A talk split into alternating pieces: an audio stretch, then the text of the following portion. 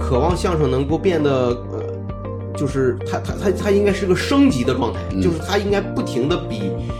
前一辈人好，嗯但其实不是。嗯目前来说，脱口秀来说，它还是偏小众的嗯是啊，嗯嗯，它你你千万不要被这个几档头部的综艺节目嗯给让我们产生错觉，说这个已经遍地开花了。嗯嗯它现在还是处于一个生长的时期。相声演员，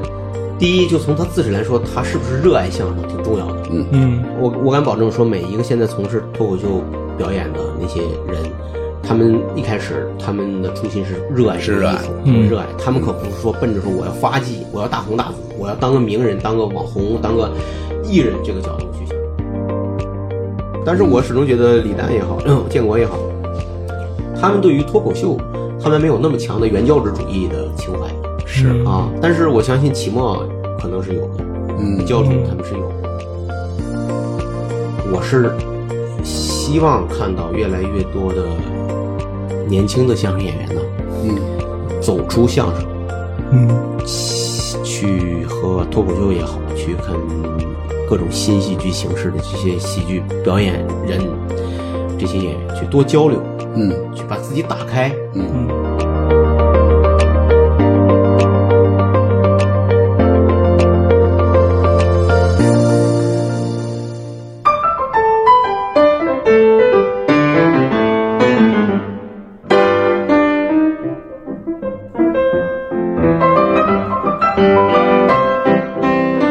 你好，欢迎收听《西四五条》，我是今天的主持人骨头。我是杨明，嗯，大家好，啊冒场了，冒场了，这这冒场了，哎，我不是得平我常不是这么介绍哎吗，我得介绍我得介绍哎谢谢啊！你看，我我刚要说一句无聊斋，教主他们爱说的，这一期我们厉害了，厉害了我们从来不说这句话，对吧？这是真厉害了，这次是是。我们这一期呢是一个访谈类的这么一期节目，我们请到了一位嘉宾，这位嘉宾是谁呢？就是威哥，哎欢迎威哥。哎，威大家哥好，好大家好，我是威哥。哎哎，威哥呢？我按理说不应该叫你威哥，从岁数来说，我应该叫你威弟，那哎你就叫威 哥弟吧，或者叫 DVD。 威弟也 行，阿威吧，啊阿威，阿威，常威什么都行，无所谓官。称官称，就跟那个哎没有彪哥似的，所有全村人都得叫彪哥。小孩儿都叫彪哥啊。 行嘞，哎我们确实是不闹不闹我我跟那个威哥也是认识多年了嘛，是其实是很长时间，我们经常零碎的会聊一些关于相声的问题啊，关嗯于对脱口秀的问题。对这一期呢，我们专门请到他来比较系统的，对吧？相对比较系统的，哎呦哎呦谈不上来聊一聊就是脱口秀和相声的这件事儿，对吧？嗯对，也是一孔之见啊，大家多批评啊。 这已经说完了，是不是？ 谢谢大家，谢谢大家的支 持，欢迎大家继续收听我们的节目其他啊。节目，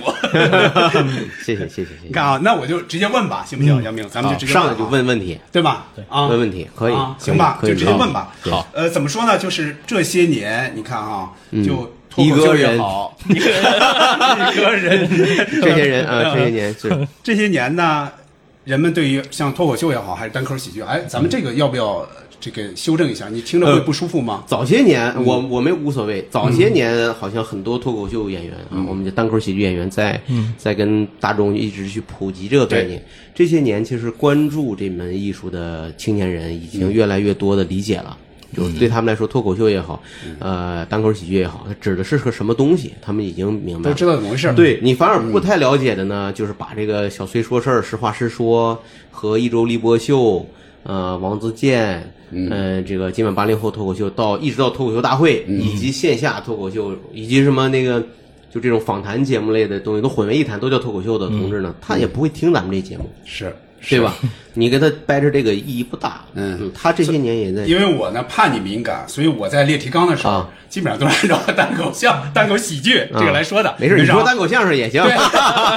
我一会儿如果说错了，就就嗯我就没原谅问题你啊，没问题。反正我反正大家知道，我们这今怎么天回事说的应该就是这个情，我们说的这个一般就是一个人在舞台上表演的这种喜剧形式嗯对啊，没错现在都叫它脱口秀，没错啊，嗯，因为这个这个方单口喜剧也好，脱口秀也好，这两年比较火嘛。嗯对，相声呢，相对来说就是相对大约，比如说。呃，零五年、零六年，或者再稍晚一点，嗯比那会儿肯定是要示威一些的哈。哦，是吗？呃，有没有？有没有这种呃啊示威了吗？啊？你觉 得呢？呃哎，这是第一个问题了。 就比零五年、零六年，你指的是德云社那对些呀那个就是那刚关注刚度出来那一很高两嘛嗯年，啊，因为那时候可能在文娱界没有今天这么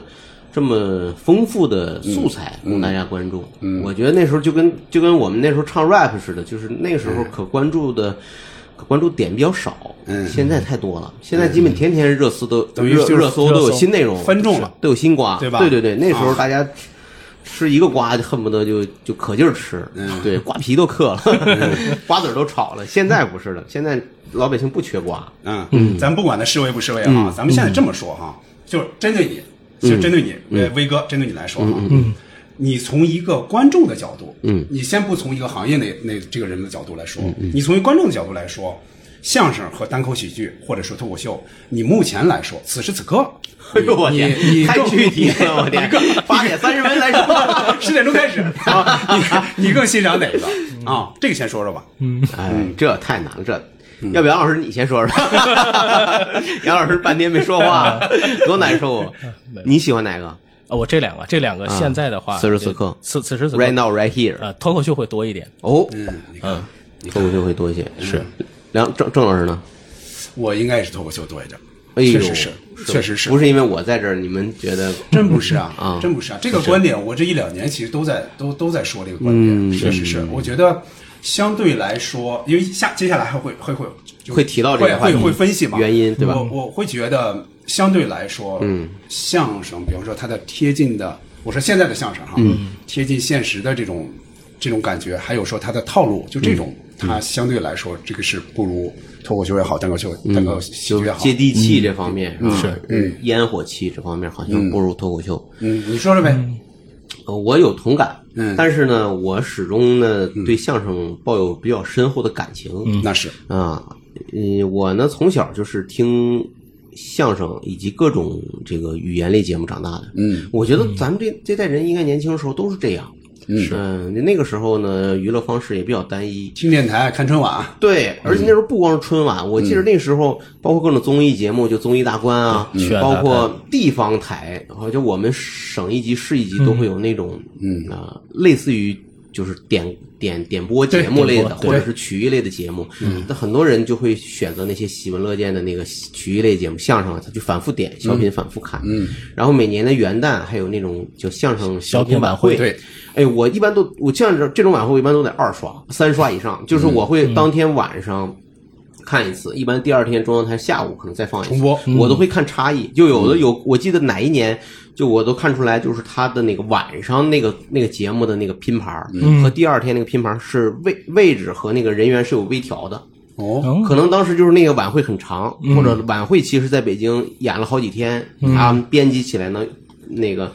也有有有核心的部分，两期都占重要的大腕儿这些，像金斗老师什么这种，嗯，哎，但是呢，有个别几个新节目，他们可能就分在两天播了。那时候完了还用录像机录。录下来反复看，那时候真是反复看，所以所以对他这个感情特别深。就说他头一天是直播，第二天是重播，是这意思其吧实都是录制，都是制作都是制作但也播有出差异，但是它有差异哦嗯啊。然后你春晚肯定得三刷四刷，对恨不得反复看，那真是反复看。那时候还没做成那个语言类节目集锦呢，像现在春晚经常做成各种节对目集四锦个。小时直接那时候播四个小时四个小时的刷，对那时候对对刷对是那样真是是那样。嗯，所以一直是希望这个艺术能够伴随着我们生活，呃左右，然后一直在关注着这些艺术。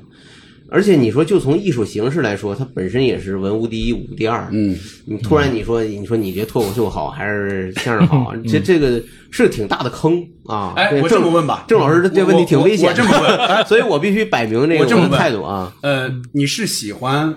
现在的脱口秀，还是说喜喜欢欢现在的现在的相声声，而不是说啊啊嗯啊啊我我对过去的老相声我是有感情，那这是肯定有感情啊啊啊啊啊啊的，这个咱们三个人肯定对都对对有感对情，对对对对，嗯可能更多的是呃寄更多的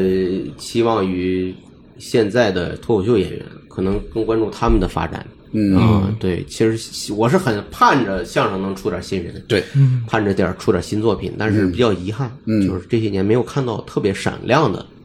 这个作品和人出现。但是这些年确实有新人，嗯，我也会请教郑老师，就这些年其实呃，我我对我我这些年其实是有一直在有很优秀，我看的是有不错的，嗯，呃，呃演年轻的演员出现的，嗯，但是呢，嗯好像媒体没有给他们那么多关注，嗯大众呢自然而然也就不不了解就。这个时代肯定不是像，比如说在八十年代那会儿春晚上，对吧？一对相声演员只要一登场，对吧？人们就特别喜欢，作品又不错，嗯对一可能真是可能一夜成名的。对现在这种情况确实是很少了。对相声演员，，而且有的人跟我说，就明显感觉到今天的年轻的相声演员的精气神儿不如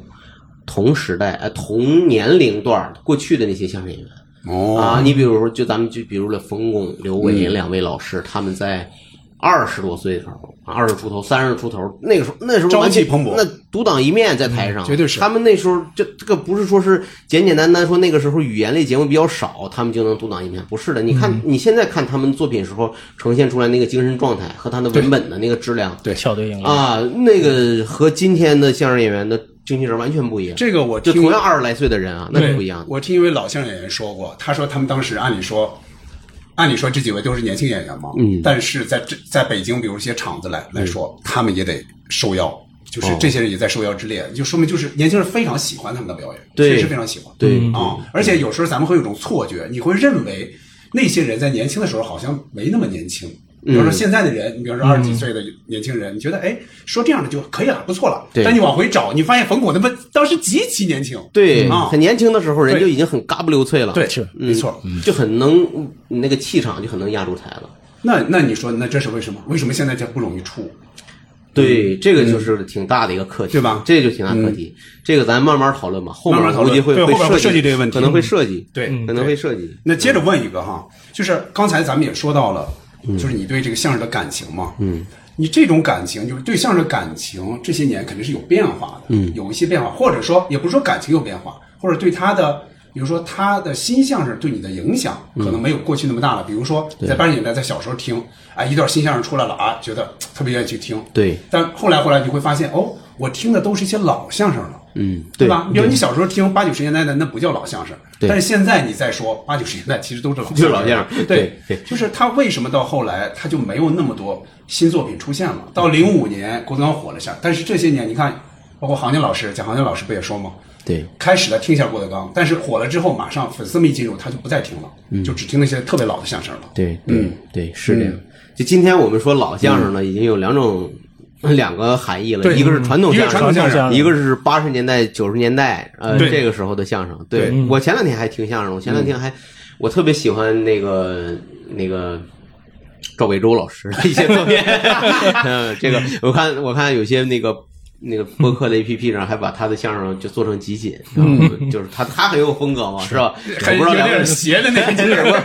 我我前两天听他邪猫听听他跟他他的很多早期作品，我觉得都很好。嗯，然后 他的那种狗怂的劲儿，反正是我不是他是自成自己的真一好派，，嗯哎，真好。对，然后听他的那个聘聘文书吧，听文书嗯聘文书，后来就找秘书哈，好像对他他有几个版我都听了，我对都听了。然后包括就是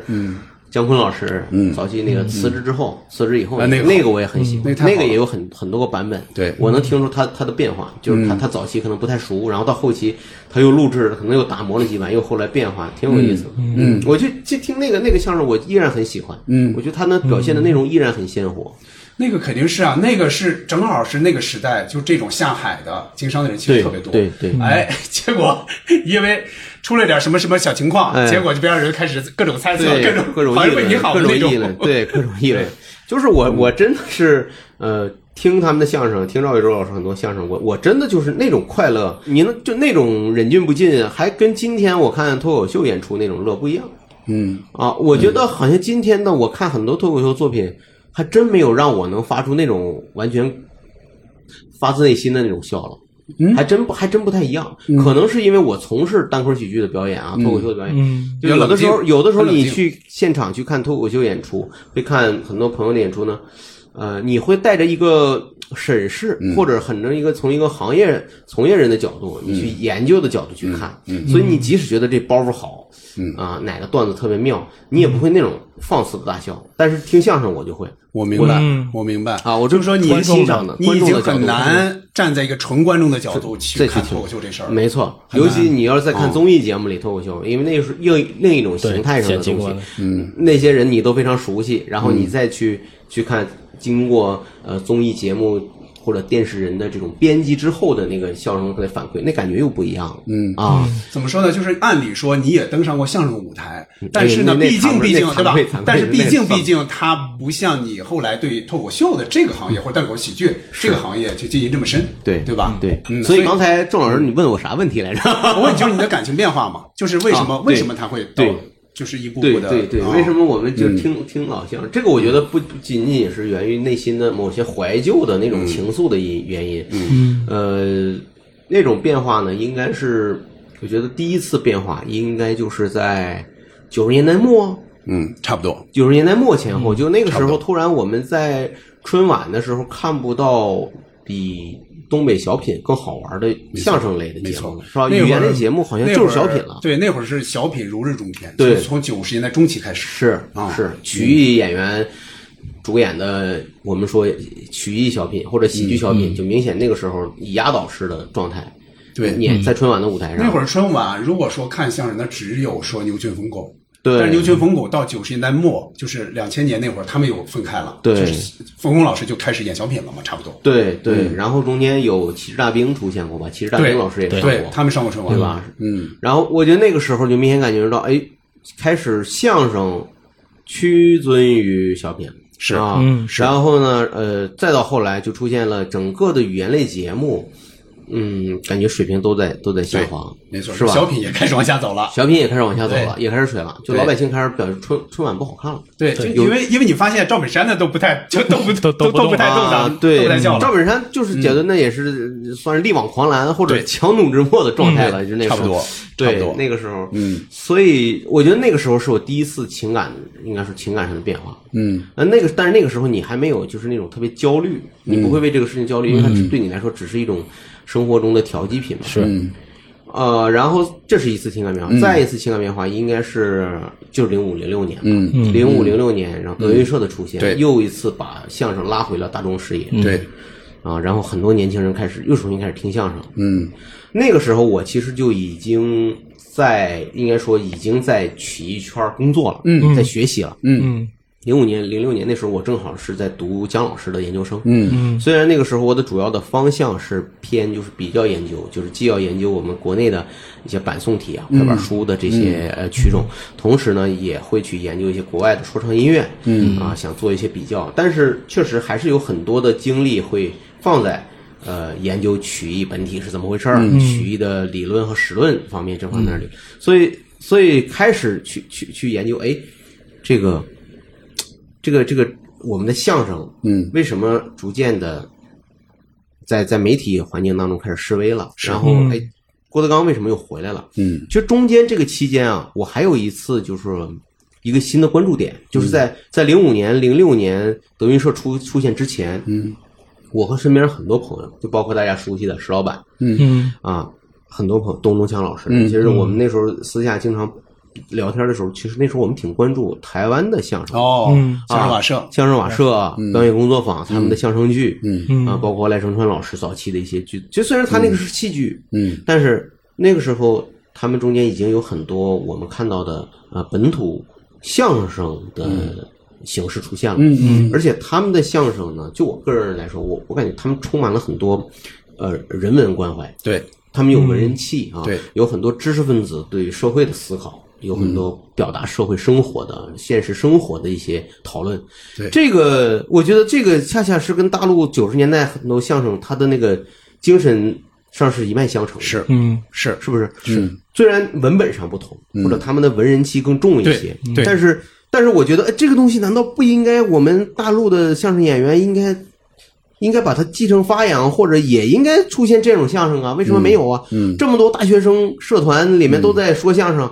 怎么你们不会说这种？哎，当时我记得当时本土给我这个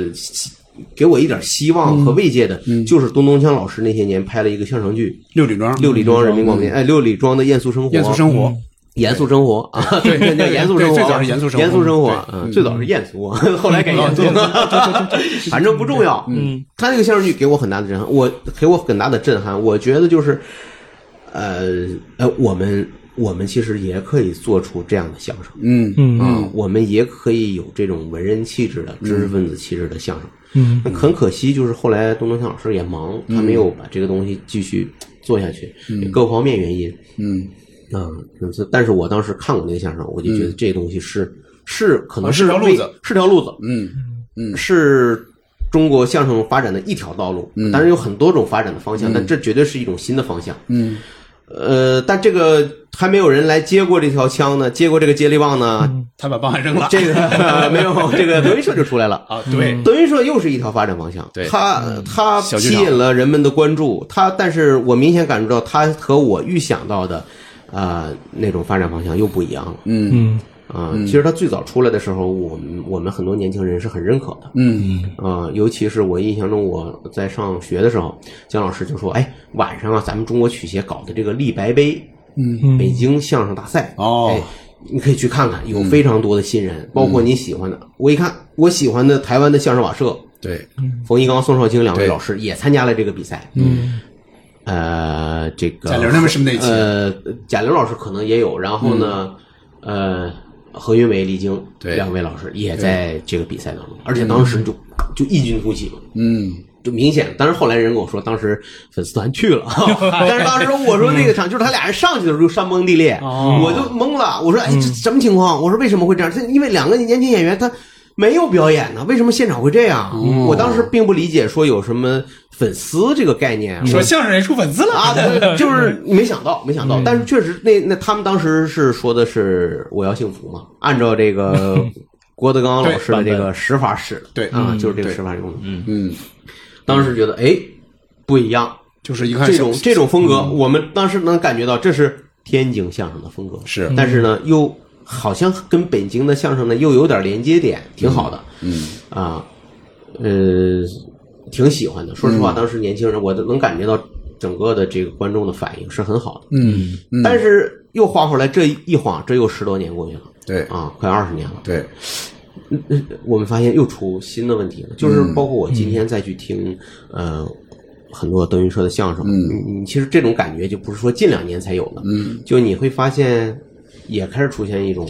乏善可陈的状态，嗯就是他们的最早我说他们的相声段子呢是用传统相声的梁子。对，然后里面 填充上了我们很多哼现在的网络上的包袱，对和相声演员钻弄中钻弄出来的一些，或者是改编出来的小小包袱，嗯，啊，就有点像我们说有点像一个葡萄吧，一串葡萄，嗯啊，这串葡萄这个这葡萄中间这么一个杆儿上面有各种各样的葡萄，这些葡萄一围绕着一条主线，然后呢，嗯，才才一颗一颗喂给观众吃。嗯，但其实这个东西是一个完整的作品吗？这个这个值存疑，就比较值散得嘛值得值得商榷。就它里面并没有一个集中的戏剧冲突，对，嗯没有塑造人物，嗯，或者说他的他的塑造人物可能就是演员这个人物形象吧，嗯，像比较强的人物是可能立立出来的，嗯，通过反复的去强调对，比如说。郭德纲和于谦之间的关系， 哎，郭德于于谦老师的爱好，郭德纲对于谦老师的一些周围家人人的啊的调 侃，对，他会固化出一些人物关系，但是实际上，他不是我们说他不八是九十年代他不是通过一个作品反映出来的，嗯对对，他通过大量的，但是我们说，但是我们说，从八九十年代我们看到的那新相声，嗯，那些是完全是有典型人物、典型事件，甚至嗯是呃有有有有人物主题的，嗯，那种作品还是、还跟他不一样，嗯，我这样问哈，咱们刚才说到了半天，就是现在来说，比如说相对于脱口秀来说，嗯，相声它的一些可能不再吸引人的一些套路，比如刚才说到的，那对，嗯就是他让我觉得呢，像这又一次的改观变那个印象的变化，就是说我渴望相声能够变得呃，就是它它它它应该是个升级的状态，嗯就是它应该不停的比前一辈人好，嗯但其实不是，嗯他只是选择了另一个路，然后在另一种方向，可能要做到极致，但嗯是本身从艺术、艺术性和文本上来看，嗯，不不是进化，对你就比如说吧，咱们在八九十年代听到那些相嗯声啊，比如你刚才说到辞职之后那种，嗯，它是完全切合当时的现实的。对就是肯定人们在生活中是遇到过这种问题，或者说你见到周围人遇到这种情况的，对所以才有这么一个相声。你你你听的话，你有共鸣，对但是你后来你会发现，很多相声是越来越套路。比如说现在来说一些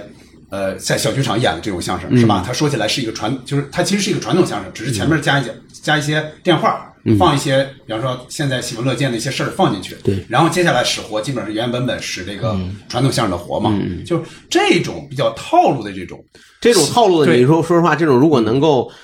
知工知令的，你如果能说得好认也行认真的说还不对错呢。现在问题是现在，对嗯这个你要说黄鹤楼，可能 对，你又你又达不到人家对老艺术家他的那不种，扎实，其对实他并不扎实你，打然后对中间全是撒狗血的、胡闹的东西，这就对他吸引人的那些，比如说对于有一些这个粉丝来说，或者说观众来说，年轻年轻观众来说，他们想听的可能还真不是后面这部分，他想听的就是前面这部分，到后面这部分。那反正他喜欢你这个人嘛，他就觉得我能我嗯那哪里能那听下嗯就来，这就到了另一个维度了，就是说相声开始变成一个要靠粉丝经济来养活的艺术形式了。对，呃，要靠你打造人设，我粉丝喜欢你这个人，所以你在上面说什么我都喜欢对，恨不得我跟你互动，跟你接梗，是不是？这刨活这都有，这就更偏离了，我觉得啊，更、更偏离了相声本来的这种审美的价值了。嗯，就有点不太对。当然，这个各有咱们说吧，反正萝卜白菜各有所爱，你也不能说人家是这错种的这种观众是错的，是吧？他他有他的欣赏的需求，嗯，呃，但是就就我就说，要是说就把相声作为一个艺术，作为一个重要的传统艺术来说，他他他要发展他优秀的东西来说，这肯定不是很好的发展方向。对你，你咱们现在听那些比较比较早一点的那些相声，比如八九十年代那些相声，都是在剧场，好多是在剧场嘛，对吧？嗯对或者说春晚那种，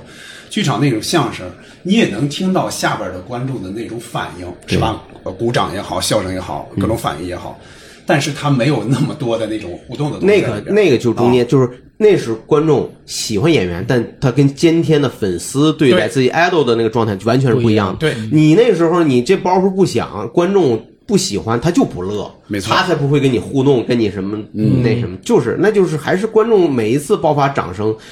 包括喊好，那个是很真实的、很真诚嗯的。那时候观众和演员都特别真诚，我觉得。我这样想啊哈，比如说哈，呃，比如说相声现在还依然很火，比嗯如说咱们就回到零四年、零五年那个状态，相声非常火。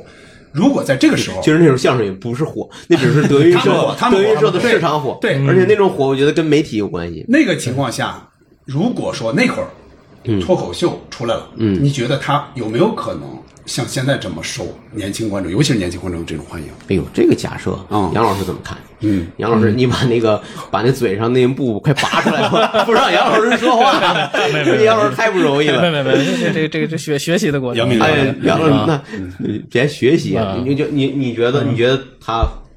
他会那时候能你就能说能跟能我势均力敌我我的跟我德的云意思社是为代说，表我的相的声意思是竞争说，脱口秀它之所以能在一三年、一四年，对吧？嗯，我记得当当时还是威哥叫我去的，去那个热力猫，我去看啊的，第一那时场候还是北京脱口秀俱对乐，部，一三年。对，你像那会儿，其实相声有一点往下走的那个意思了，肯定到肯定不是零五年、零六年到一零年嗯对那么火的状态了。对所以我就想，如果他那会儿依然那么火，脱口秀有可能抓住这么一个时机出来吗？人们比如说，我把更多的这个票或者什么，我就奉献给那边了，我没有，嗯嗯，那个时候如果脱口秀刚出来也不行，嗯，像你说的，我们今天看到脱口秀综艺的这个火爆，嗯它也是经过一个漫长的积累，对，也是经过差不多这有十年、小十年差的不一多个孕育嗯、生长嗯过程。嗯，如果那个时候脱口秀冒头，嗯，那就是说刚那个状态，也就大概就是在今晚八零后脱口秀那个12时年那期时，候那个时候前后的那个状态，嗯，呃，我估计啊，会比较勉强的分一杯羹，嗯，肯定不会取得今天对这么大的成功。对，啊，你就是今天我们说把今天我们所说的今天脱口秀的这些最优秀的呃原班人马、嗯啊，你能看到的这些头部的演员都放到那个时代，投放到那个时代，嗯，也不一定，因为因为什么呢？因为观众也是需要启蒙。对部和培育，就是他他他也是需要时要间逐渐的去培养的嗯对吧？嗯嗯，那个时候没有人知道脱口秀是什么，你是帮上他轰轰出世，他可没有在民众当中有相声那么大的基础。那是而且就我们就说今嗯天，今天脱口秀，我认为依然它不是一个成熟的行业，嗯啊，这个这个这个李诞也认同，就是说咱们在比如说在北京也好，或者在上海或者在哪儿也好，你会感觉这个东对西成为主对主流的一个对对类型是吧？对对很重要啊其实放在全国来 说，对，你觉得那几个脱口秀头部演员，他们已经是呃很红的艺人了。其实嗯，在二三线城市，嗯，不行，你哎怎么可嗯能跟脱口你这不能跟现正好你威老哥板你在这儿哈，嗯咱们其实可以比较一下这个数量。嗯，比如现在脱口秀演员卖能卖票的，我看到那嗯能个卖票，有很多已经被封杀了，不能卖票了。 建国在去年六七月份接受采访时候，他说全国当时应该就五百多人， 嚯， 五嗯那百就不少了。对，那是这这是去年七八月份的事儿。嗯，那咱们可以同时说一下相声演员现在有多少？哎呦，你这数据我可这个数据把什么我有问住了有，有几千人吧？那有有有几吧千？人，我记得有有几千个人大数，应该几千人有是几肯定千的，人有，嗯，对这个吧？队伍的，所以你从就这个角说度注说册的，嗯包括是各地的曲艺家协会在册的，嗯或者是有工作专业的相声表演有师承有，对吧？艺术家，或 者有专业的相声演员吧，这种，对那几千人肯定是有的，嗯而且这咱们还没有往回溯，没有往回溯，比如说一些去世的老艺术家或者几代几代那种啊，对吧？啊你你不能往回你脱溯你脱口秀演员，你往回溯溯不 了啊，对吧？那你你得往美国那儿，往英国那儿说， 只能往那边往送马克吐温那儿 送，这也不合适啊。 对，对所以我就说，它真正的影响可能没有那么大，没有咱们对在北京、在上海感觉的那么大，对，对吧一？二线城市，呃，他们的青年群体更多，精英阶层更多。精英我打引号啊，又很容易挨骂， 真的，真的，真的，嗯真紧但但确确实实，就就目前来说，脱口秀来说，它还是偏小众的。嗯，是啊，嗯嗯，它你你千万不要被这个几档头部的综艺节目给让我们产生错觉，说这个已经遍地开花了。嗯，它现在还是处于一个生长的时期。啊，我我追问一句哈，嗯刚才咱们也说到了，呃，一三年、一二年那会儿，你最早看到脱口秀，嗯，就在在热力猫也好，或者哪儿也好，嗯，你看到脱口秀，你最早看到这个时候，你是个什么样的想法？当时，我记得你我时当拿着小本儿，我当就自时己拿其个实录音就笔是记热烈的期望参与。嗯，我看其实一个是希望学习，嗯，再一个就是下次我也报名。就你能感觉到它跟相声相比，它的另一种魅力，应该是能感觉出来吧？能吧？嗯魅力谈不上，我觉得能明显感到是两种艺术形式。嗯，首先最直观的感受呢，这个门槛儿更低一 些。是，他我们这当然这个我们这么说也不合适啊。嗯这个门槛指的是，就是脱口我秀登的台，我登台登台，我这个人，我从观众变成变成一个一个表演者能登台的一哎个表表演演者对并不是说我从一个普通观众一下就成为一个优秀的表演者啊、对从业者嗯到对了那程度。那变成一个优秀的表演者，这个都很难啊，无论是相声还是脱口秀，没错啊，还是任何艺术形式还是说唱歌手，这都很难，这这这这这都很难。一个一个尤其要播强一调一下说个唱歌一手个一个播客表演艺术家，这都这都很难，这都很难。嗯，但是确实你能感感受脱口秀艺术，它有更强的包包容性，嗯开放性，嗯，现代性，嗯，对吧？你看，嗯，一个年轻人，你只要对自己的生活有体会，嗯啊、你想表达出来，你还能把别人逗笑，嗯，你就可以上来报名参加开放麦，开放麦也不不卖票，是吧？嗯对嗯大家当时真的是那个状态，真百花齐放、泥沙俱下的时代，就是嗯我们那时候报名参加开放麦，每次什么样人都会遇到过，是嗯是吧？有真的有上来求婚的，是 吧？有师长送的，有直接说笑话，就上来之后对，就说一个我给大家说民个间故事笑话或吧者什么之类的，而且对。嗯有的直接把马三立老师上，我给大家说，哎，对你对就别， 然后还有打快板了。我记得有一次我在这里面，我真听着打快板了，我说完了，我说曲协同志来 了，真的，还有相声演员过来盘道的，嗯有相声演员问他有嗯你们这干嘛呢？啊，你们这说什么呢？我能听听吗？人家听一听，你们这干嘛？听了两听了几个段子，人家就瘪着嘴就走了，人家也知道嗯你这东西干不长，当时真有这感觉。哎，不过我插一句啊，我是在你是不是说高晓攀那次？不是你听说高晓攀去不过是我没我没见过他去，我是想说另一个相声演啊员，我在叫老书虫啊？老树虫我见过一次，见过一次贾旭明老师上场，哦，但是你会感觉到他还是以一种呃，比如相声说演员的哎，姿对态，相声或者是单口相声那种形式在说，对就是说他可能也努力说，哎，我大概我要学你们的样子，但是你感觉出来还是一个相声范儿，嗯，相声的口风，对啊差不多对，贾老师这事儿还问过我呢，我但是一直后来没有给他一个明确的机会进行交流啊。有机会，我觉得跟他交，因为我这些年插个话，就是这些年我确实呃收到了很多咱们青年相声表演艺术家的这个来信，嗯啊，就是微信啊，微信来信和来电，来信来 就是就是就就就就跟我联系吧，就是说希望就脱口秀这个事情进行沟通和交流。他们其实表达能表达出，就是能能让我感知到，就是呃，他们是希望相声好。他们是希望能够从脱口秀也好，从呃今天我们说的新喜剧，嗯、哪怕是漫才这些多种姊妹艺术喜剧，对姊妹艺术当中汲取营养，嗯、让让相声能够壮大下 去。就是他们也是一个开放的心态。他们是上进的，对吧嗯他们很着急的，那但是我们就是嗯缺少这种，呃，也是也是忙瞎嗯忙，没有没有没有展开好很好的交流。然后回过头来说，呃，我我跟你说，就是有一次高晓攀老师哦嗯去参加了一次开放麦，就看他去看开放麦，当时石老板参加了表演，嗯石老板跟我说，他跟我回述这段经历，就是当时那个场其实冷的要死，嗯因为一二年一三年的时候没多少人。听脱口秀，没错嗯下面是寥寥无几几个观众，大家都是去酒吧喝酒的，对，然后尬的要死。嗯，演出结束以后，高晓攀老师和每一个脱口秀演员呃一一握手，鼓励大家，嗯，你们真棒，你们行，可以的，继续加油，好不好？你们一定有更好的明天。然后开着自己的跑车绝尘而去， 然后剩下这几个演员看着高 老师特别的激动，然后就咱们 A A 制吃点饭去吧。 就是就他只是看了是吧？他看他没有报名参加，哦应该他没有说，他只是哦，但是他起码因为注意因为高到了这么一因个为高晓攀，你知道他其实也是一个挺呃挺开放的一个人，是是他其实他是希望什么都多看多听的，对嗯对他是希望学习的。然后，但是当时的那个脱口秀的那种状态，确 实呃伤了他的心。嗯，还不不足以让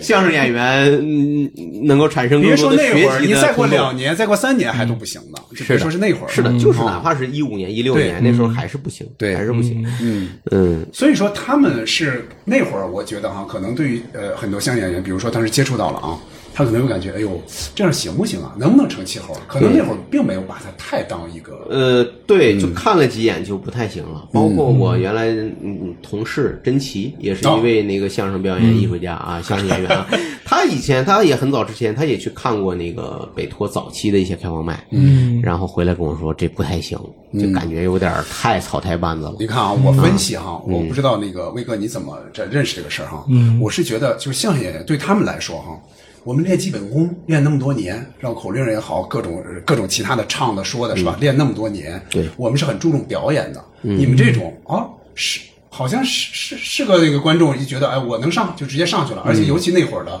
说实话肯定是精彩程度肯定是不灵的，嗯，是吧？这种草创阶段，所以他们看到这种情况就觉得。这个估计是成不了还是自娱自乐的一种东西，哎、成不了，哎就最多像票友啊或什么之类的，票友嗯他们可能会那么想。对对对，最后就可能发展出一个类似于这种团建的小俱乐部，也就是这样啊。对你真的成为艺术上大雅之堂，这个不太可能。当时就是这个感受。而且不光是他们，我觉得是不是脱口秀演员那会儿也不会觉得说 这个事儿将来几年之后就能成一个行业。对，大家对不对其实也，大家都有一个美好的愿望，但是对大家确实也没有看到这个希望。嗯，一直大家都在默默的摸索，凭着一种热爱，嗯，然后就摸着石头过河。嗯，啊，但是就是这种状态下呢，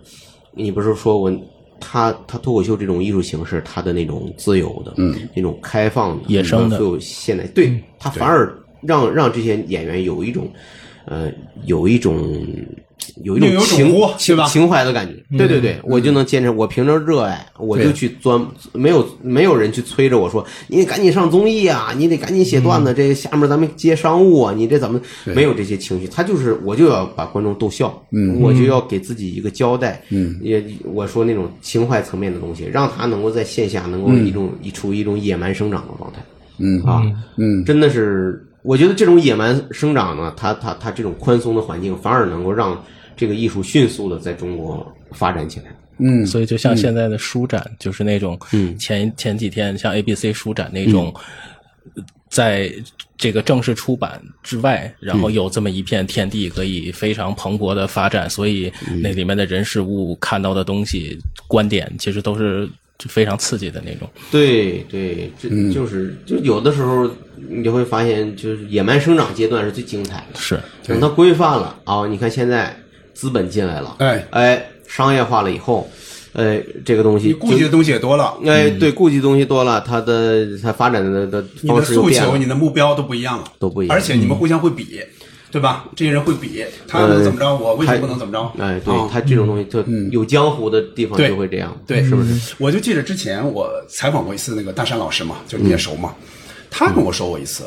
他说其实这差不多是一一回事儿。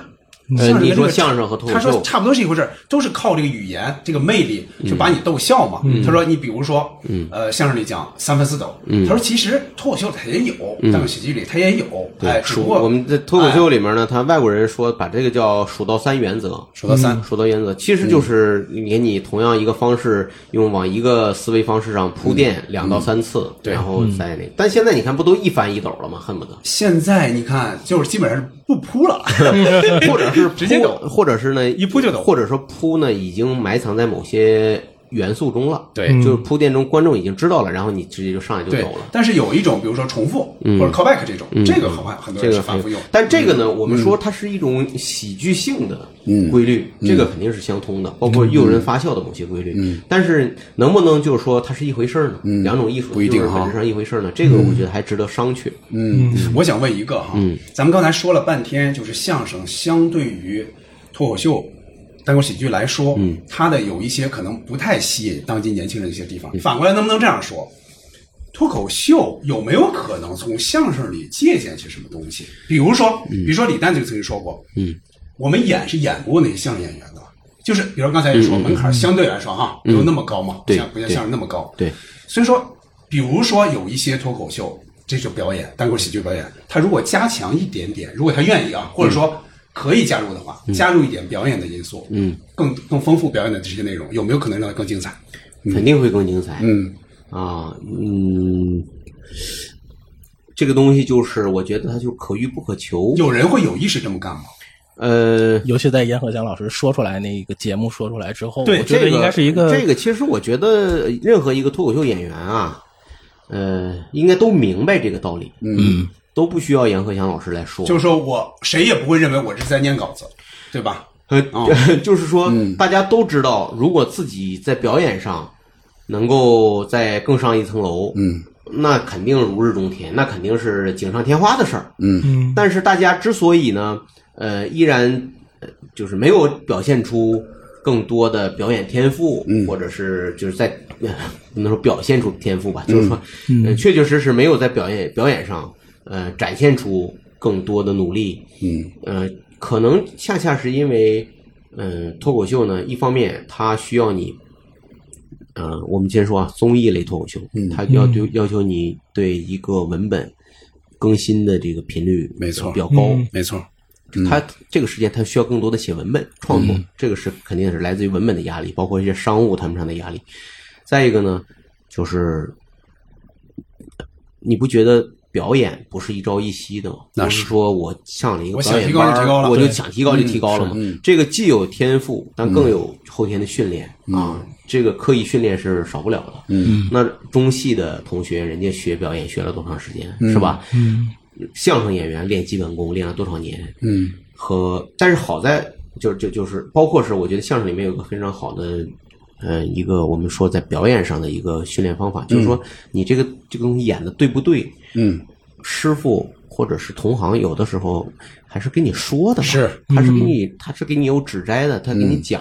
当然，后来我听说也有也有一些老师，就是那个就是不不指摘了。就现在年轻人演成什么样，他们都不想说了，也有这种，或者年轻人不想听。你别给我这，我这你看我这都好了叫下来，你你那上面你还给我讲，你票房不如我，也有这种情况。但是，呃，但是这种传统是有的，就是哪儿演的对，哪儿演的不对，为什么应该怎么演，这个会有有经验的演员会对那些新人会有很大的帮助。是但是在脱口秀领域，其实大家严格说都是新人，没有所谓老师。虽然见了面还都是老师老师，但是那都是客气。大家都是几乎都是在同一起跑线上。嗯大家都是看着国外的视频去学习，然后看着同样的教材去学习，然后去悟去体会。那你表演好一些，我们能意识到，但是我怎么学呢？我没没有人去给我去讲。啊、没有人说你这个动作呀有点碎啊，你这底脚底下踩偶了，嗯，你这个口头禅呢，你别老说真的，真的，那就什么对哎，就别有这。呃，这个就少，这个几乎就没有人给你点。尤其脱口秀演员之间呢，大家都挺尊重的，嗯大家都觉得都是年轻人嘛，凭什么你给我是指点？这这些话都让弹幕说了，啊，对 呀、弹幕说了，但是弹幕呢，呃，如果这个演员比较上进，他会看，嗯对他会学习，嗯，但很多演员他可能不注意，对，啊，这些年其实越来越多的演员如果走向线上，嗯、其实我们能感受到他们也开始有这方面的诉求和压力了，嗯啊，无论是来自弹幕的反馈，还是来自经纪公司的要求，嗯嗯也开始给他们上培训课、表演课，嗯，呃，开始对他们进行各种训练，你你会感觉到也开始好了，好起来了，嗯啊、但是呢，呃，就这个舞台的表现力来说，确实还是不如相声演员有经验，对，确确实实这样啊。嗯呃，就从表演上来说，我觉得确实是单口喜剧演员是还有上升的空间，应嗯该像相声演员也好，像所有的表演艺术表家演艺去术学习去学习。嗯啊，你包括就是六叔老师去给一年一度喜剧大赛哦做编剧的时候哦，他说就是当编剧的时候，他就能感知出来。那么我创作出这个文本之后，那些专业的演员对，是给你这个文本加分的，没错他能以以以更加精彩的方式呈现出你想表达的东西。嗯，所以六叔说，我都想接着回回炉，我都想再学学表演。哎，嗯我觉得这个非常重要，我也很认同，我也很认同，嗯我也很认同。嗯呃，但现在的当务之急呢，我觉得呃可能。相声演员应该从脱口秀上学的东西应该更多， 更多嗯对我觉得，对我觉得现在来说，嗯、彼此学习吧，嗯，彼此学习，嗯然后呢，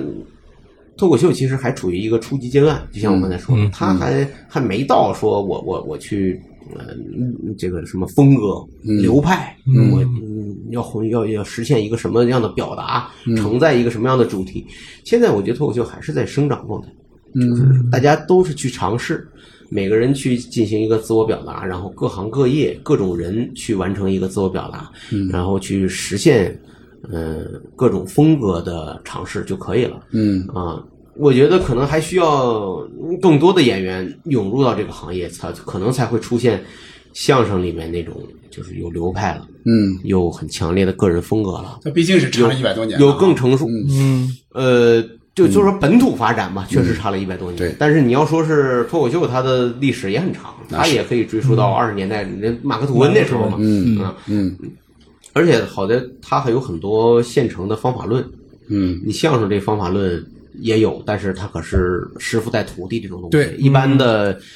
年轻人想学相声可难着呢。而且相声它有很多城市化的，有很多规矩，嗯嗯、这就是一个壁垒。对但脱口秀不是，脱口秀欢迎一切人上台，嗯啊，一直都是这样，到今天也是，对，嗯我觉得脱口秀它之所以它不学或者是学不来，它有一点，因为相声。你可以说，比如说刚才咱们也提到了，你有传统相声这一说嘛，嗯，传统相声很多时候是死刚死口，一个字儿不动，你就按照这个学学就行了，嗯，对吧？但是脱口秀可不是啊，脱口秀没有说我学它，必须原创。对你必须是原创，而且你自己就是你自己，嗯对对对很多时候你不，你不能去扮演一哎个，人，嗯你不能扮演一个人，你不能说我演的是另外一个人给我写的，那是吐槽大会，对吧？那是不是一种非常规的一种脱口嗯秀？，你不能这样说。脱口秀大会，啊，不是吐槽大会，那是吐槽大会，我说错了，对那是吐槽大会，对，我脱口说秀错了。大会里面有一些还是演员本真的表达，有一些是啊，比如罗老师那啊，个，有的啊， 好一啊个 罗，你举了一个嘉宾的例子，这就不 太是这样。就是我们客观的说，脱口秀大会它是一个综艺节目，嗯啊，它所呈现出来的和脱口秀本来的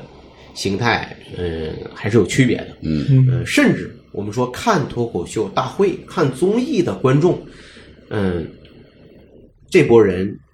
你从这个脱口秀大会里面所感受到的那种那个，就是能把你逗笑的那部分的东西，嗯和现场你再去看脱口秀艺术本身那个东西也不一样嗯，啊。你正好说到这儿啊，我接着就问这个问题了啊嗯嗯。我看现在啊，我之前一直的想法是，我说，按理说脱口秀是就是应该在线下打磨，打磨打磨好了，这个人一点点的精进，最后上一个节目他火，我觉得正常渠道应该是这样。正常但渠道是现应在该是这样我也但是觉得嗯现在来说哈，我看到不管是建国也好，还是李诞也好，他们有一种观点，嗯，就说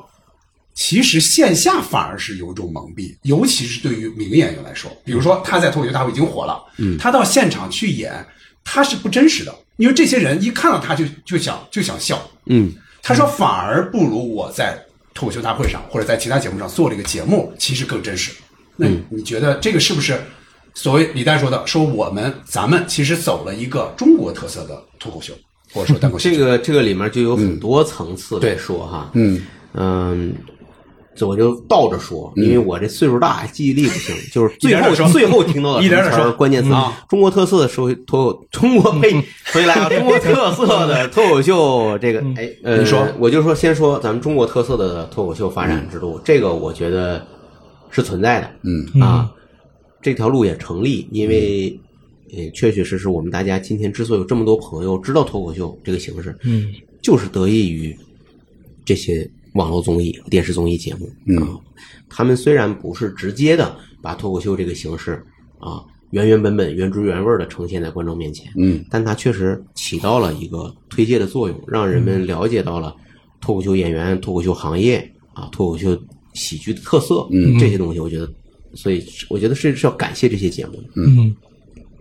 但是特色在哪儿呢？就是国外的脱口秀演员，像您说的，人家在线下演了十年、二十年，嗯，就演了五，就靠这五分钟、十五分钟，在某一个晚上被一个去小酒馆喝酒的制片人发现了，然后就上了脱口秀的他们的深夜秀节目，嗯，这个人就火了，火了之后，他再把这些年创作的东西变成专场，然后再去巡演啊。他这样一个生存方式，嗯，但是你注意，这个演员他一直还是一个脱口秀演员的身份，对，他不是艺人，他不是我们说的、我们所脑子中间那个 actor 嗯啊，他的身份我们叫 comedian，、就是我是一个喜剧演员，我是一个单口喜剧演员，嗯，我不是被某些资本和商业绑捆绑的好莱坞明星，嗯啊。他甚至他的身价也没有好莱坞明星那么高，嗯他跟那个学院派电影学电影学院毕业的电影学院出来的演员那个待遇是完全不一样，嗯，他但是他就以一个特殊的身份，就是好莱坞呃，就就是喜剧演员这个身份，他去生活，嗯，那国内不是，国内呢这些演员其实都是年轻人，刚在线下演了几年的时间，然后一下子通过上了综艺节目窜红，嗯呃，瞬间就变成了红人，嗯啊，变成了一个公司的艺人。那么他们其实就是以一个艺人化的生活去发展了。嗯他们接下来可能很难再回到线下过以前的那个我们所说的普通人的生活啊，再去挤地铁啊，再去街边儿去点点外卖、点点点餐，就这种生活，它会它会割裂。嗯，嗯所以很有可能呢，他接下来的创作时候，他的文本他就开始只能围绕他的艺人生活开始创作了、嗯啊，嗯因为他的生活变化了，他要真实的面对他的生活，所以他就只能开始以这个这个以这些内容为素材。对，所以，首先我觉得他的弊端就是可能会可能啊，嗯可能会影响他未来的创作嗯啊嗯，这是我们说的弊端。嗯嗯啊，好处呢，它能够实现自己的这个利益啊，商业上的利益是能够让他更安心的从事专业的，啊，我们说中国特色的这个脱口秀艺人的方式。嗯给听众的优越感转变了，对，这感感觉会变化。嗯我们我们并我也不是说完全否定这种艺人化的脱口秀的这种或者喜剧人的养成方式，因为日本也有，而嗯基本行业人家也是签约很多艺人，艺人方式发展，各种通告去，然后接广告，接各种电视节目。这种方式不是不行啊，不用非得都像美国那种模式。嗯，但是我觉得就是说，还是要给演员回到线下去打磨的空间。嗯嗯就是我们不不排斥线上嗯的这种模式，但是我们不能放弃线下的演出。嗯，就像你刚才说李诞和建国老师说的那个，就是这些成了名的演员回到线下反而对是虚假的。对，嗯这个呢，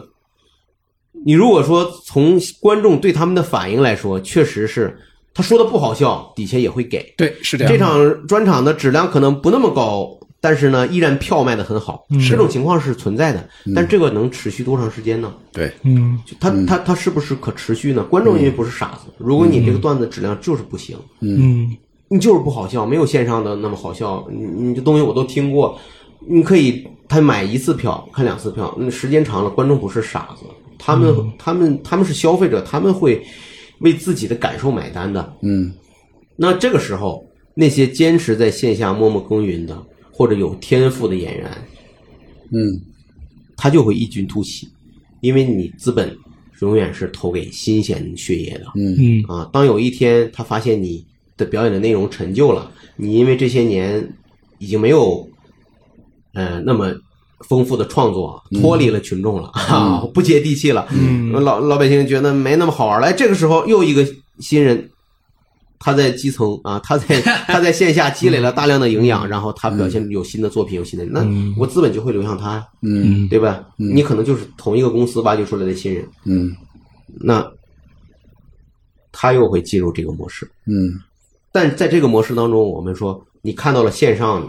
巨大的对对市场巨大的作用，同时你不能否认线下对这些演员滋养的作用。那是对不对那是那但是这里面就是有有一个，我们看到这就是一个资本收割新人的过程，他就啊不停的割草啊割草，不停的割，嗯，这其实也不太好。嗯，因为它有点就真有点像收割机了。他收割呢，嗯就是在于就是这些苗儿有的时候还没成熟，是嗯或者刚刚是个好苗子，它刚刚成熟，刚刚出来一茬你就给割了，嗯连根儿拔了，嗯它回不去了。嗯嗯就是你你其实是你要是能看到线下对它的重要的这个对它的成长的作用，你应该让它继续回到线下，嗯，让它去继续参加开放麦，去打磨，甚至是。嗯，我们说资本，你去帮助它的成长，嗯你去培养它，嗯啊，嗯，这个东西得有一个，就跟就跟就得有一个育林期，嗯对就吧？是掌握尊重掌规握好律，尊重规律尊重这个艺术规尊重规律嗯就这两年我们看到，可能也是我觉得也是中国特色，就是什么都大快大大快开上，这项目上是是就是说你你来不及了，你嗯再这两年你你再两年它过气了就没了，所以这东西有的时候也是一种无奈的，嗯无奈的。但是我觉得，如果你是有长远眼光的公司，嗯嗯你你你肯定会看到这一点的，你会其实是有一个培养线上线下这样一个融合的机制的，嗯对。然后呢，我看到现在全国其实越来越多，有越来越多的脱口秀俱乐部，对他们也大家也都能意识到这个问题，所以其实都就脱口秀演员来说，大家都还是很重视线下的，嗯嗯，我记着还有一个说法嘛，就是跟这个也是相关的哈。比如说有些人就跟老板商量，俱乐部老板商量说，我能不能全职，对吧？老板有的说。你先别全职，首先说这个收入能不能？老板说对你先别全职对，嗯首首首呃不是石老板啊，就是说首先首先就是说你能不能养住你你现在这个这个这个你的水平或者你的卖票的程度。再一个，就你一旦你不上班了，嗯，那你的生活没有了，你的那个起码那个触角失去了。啊啊，就说他跟刚才说的那个，我完全没有我之前的生活了，我完全靠一个节目，嗯对吧？你像杨笠，他只能他在就是这上一届哈、他只能说我成名之后，嗯，我成名之后我是个什么状态，他只能说这个了。他之前那些家里养猪啊那些事儿说不了了，他嗯或弟者弟说说已经已经说完了嘛，对，说完嗯了，你只能这样说了。所以说，我就想，一个演员如果说他真是适合吃这饭，永远他那个思维一直在前进的话，他有没有可能说我没有之前的那些生活了，但是我从我现在的生活里，嗯，或者说生活或者是一种新的状态里，我继续能找到一些荒谬的地方，我继续能创作，有没有其这实种可能？嗯其实是可以的，国外的脱口秀演员也是这样的，对呀但是呢，嗯，但是呢，咱们的周期太短了，是，咱们这一年。一嗯年一度啊，就是 一一每年这么多综艺节目，变他历史大王他就是他就是嗯他就是每年他都赶到那儿，他就推啊，恨不得一年搞两季啊，是不嗯是？谐音聊天会更新催的，恨不得一 年四五季，这都是这样，都这是好事好事嗯他就是他需求在那儿呢，市场在那儿呢，他需要你，他所以资本他不得不推着你往前走，哎，我记得是不是齐墨说过，在这个脱口秀大会这就这最近的一期，他说过，说就他这样的那么多年的这个线下的演很出，快他说会被我掏的都已经不不对够，挺厉害的了。对就是我就想，那如果说对于一些大部分演员，其实没有他那么多经验，呃对吧？但是，所但以是这些我人我到我什我是么程度呢能看到，就是实际上就是在这种高压下呀，嗯嗯、其实每个演员也在完成一次历练嘛，是就在有的时候人物压力轻轻飘飘，你给他点压力，没准他真能出油。就是说，嗯、两面说啊，两面说，嗯我呃我我觉得有些演员在这种高强度的下，这种压力下面，嗯反而能爆发出一些更大的潜力。嗯，确实是也在挤，就拼命的把自己的潜力就施展出来了。嗯，你要不给他压，哎，你你说你不能演了啊，你发现这人就不上开放麦，他就真不演，这十年他就没段子了。是这样但是你就逼着他演，哎，是这样，他还真能写出来。但是呢，嗯我不得不说，更多的人都表现出作品的平庸了。嗯只有少部分的人，你能看出他这个人有东西。嗯这些东西来源于他的天赋，来源于他多年的文化的积累。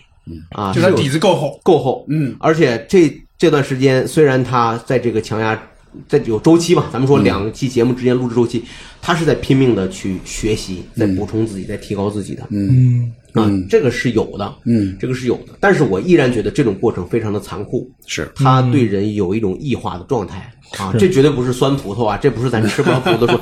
呃，我我我是希望这些演员都好，我是希望脱口秀好，嗯啊，嗯嗯，这个行业都好起来，我觉得是才是我们希望看到的。嗯啊，但是呢，我就是觉得这种东西很无奈，就是你你看到了这种现状，你觉得这个东西你你无法改变，因为你特别能够理解这种状态，你只能期望于就是说有更多的呃，希望脱口秀好的，嗯呃，投资人啊出现，然后呢，嗯，能多投一些像。单立人喜剧啊，嗯这样的就是说你，我我不要求你，其实也是有要求的，哪能说没要求？其实单立人的压力也很大，单立人喜剧啊，嗯是像很多这各种各样的这种喜剧公司，其实嗯不是头部的，不是头部的，但是能能能去投，然后让他们去去不停的去生长，嗯然后迎来一个整个行业的春天。嗯，嗯、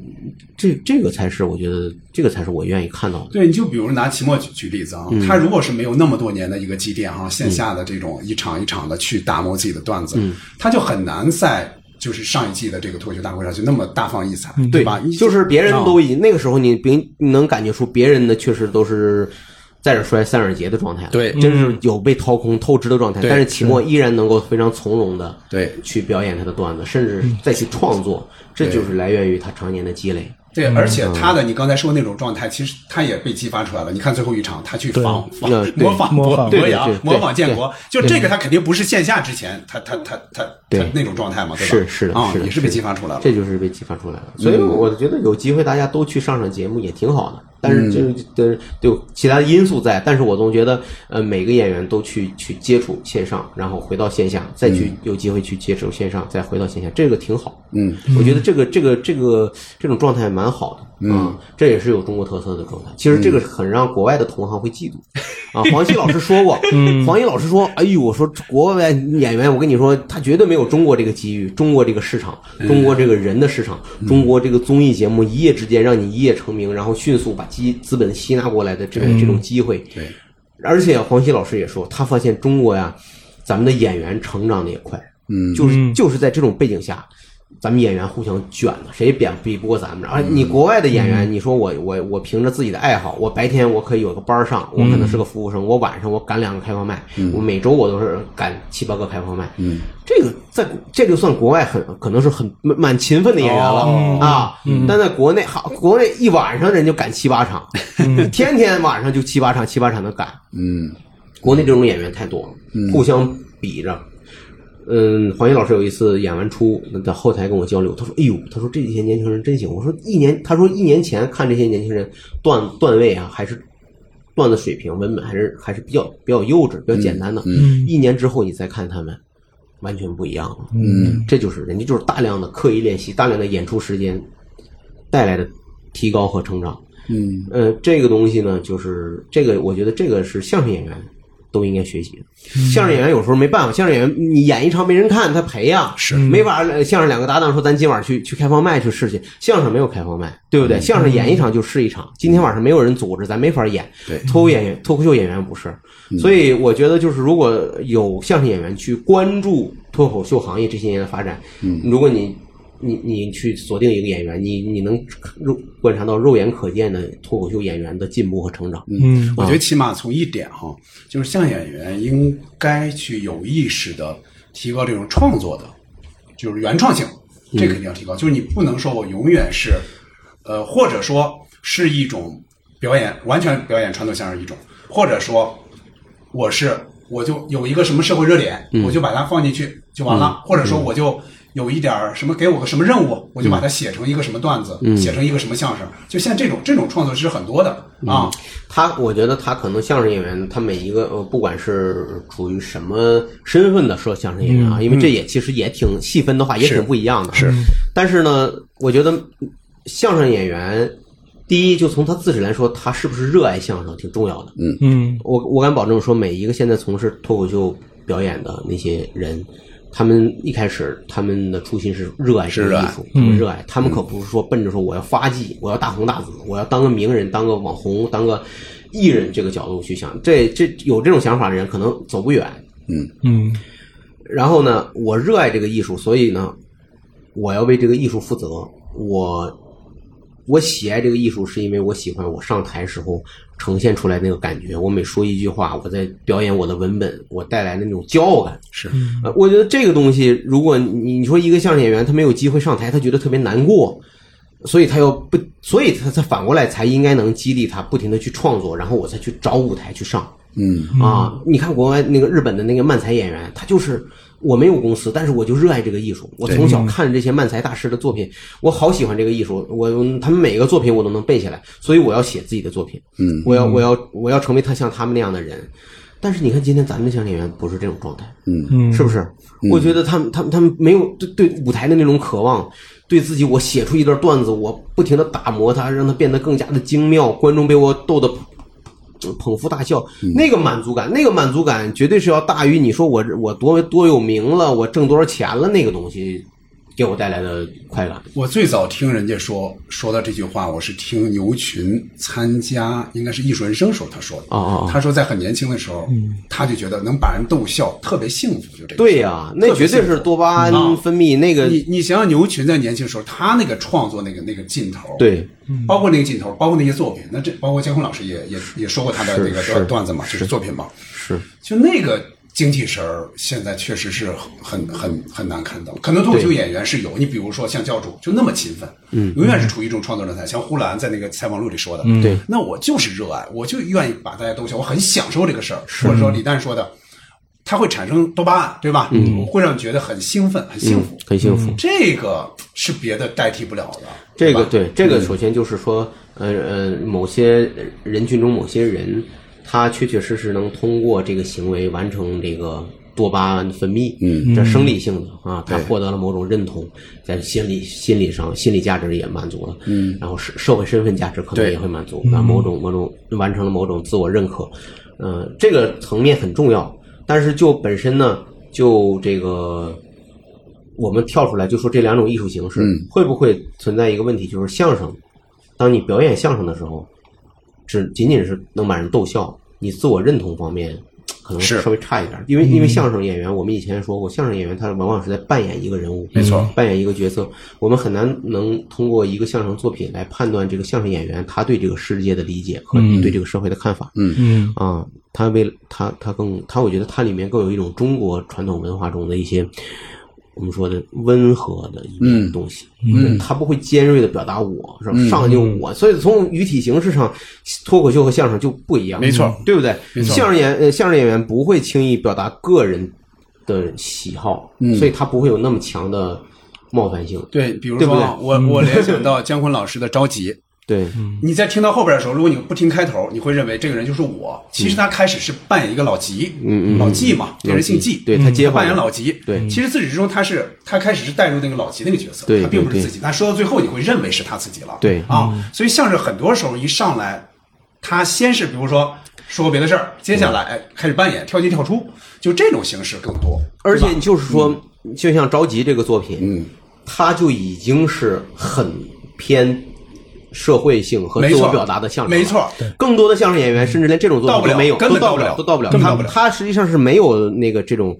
呃，人格或者呃这种这种自我表达的东没西错在的，对，嗯没错更多的就是就是给你讲故事，是这样，演一个人物，讽刺一些社会现象、啊，表现一些矛盾冲突。他他他没有没有这个东西，这个说来，我插一句哈，嗯我在就是咱们最早就是去那个热力猫那个时候，嗯，我不是还说过你们两场吗？嗯，我记得我最早说的时郑候，老师也说过脱口我秀嗯我我记得我最早说的时候，我就基本上有好几个那里边，比如说包括七八个吧，嗯，这个段小段子，我其中有那么几个，我直接说的就是第三人称。哦然后我说完之后，西江月老师跟我说：“他说我觉得你还得琢磨琢磨脱口秀是怎么回事儿。就你现在想想，你可不是嘛，你你哪怕是你转述，你也得把这个人换成你自己人，你你的第一人称，那样可能是更更能拉近。对所以这种时候，脱口秀它天然的就我可以表达出我的态度，对我的观点、我的情绪，甚至是我的一些呃负价值面观嘛的东西嗯，对价值观都可以表达出来。对相声不能说没有，不能说没有。你比如说刚才说有限啊的着急，对他对肯定也有，就这个人。比如他有自己的一各种的一一些情绪，那里边情绪太多了，是吧？对对着急里边情绪太多了对对对，但是他是放在另外一个人物里的，嗯对对吧？他不是说姜昆老师一上来说我对这儿有什么想法、有什么看法啊，是嗯对吧？他不是这样的，是的所以说脱口秀更直接，能不能这样说？他态度更利于他去表达，让年轻人更愿意接触，觉得这样更痛快啊。嗯，对嗯，对，它基于个体的表达，嗯对。其实我也想问威哥，就是哎，杨老师说话了，哎呀朋友们，现在我们录制了大约是六个多小时之后，杨老师终于说话了。杨老师您先说，没有，就就是在您刚才说，呃，看到就是相声演员，比如说李菁、何云伟那段相声给您的，就是在您作为观众相声舞台上那种、那种状态，您作为听众的状态，然后包括您自己开专场的时候、去把握节奏，然后看观众的反馈。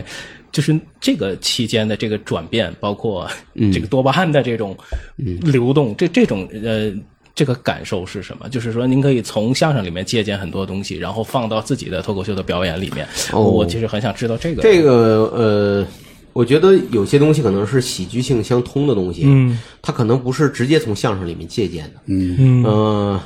或者说呢，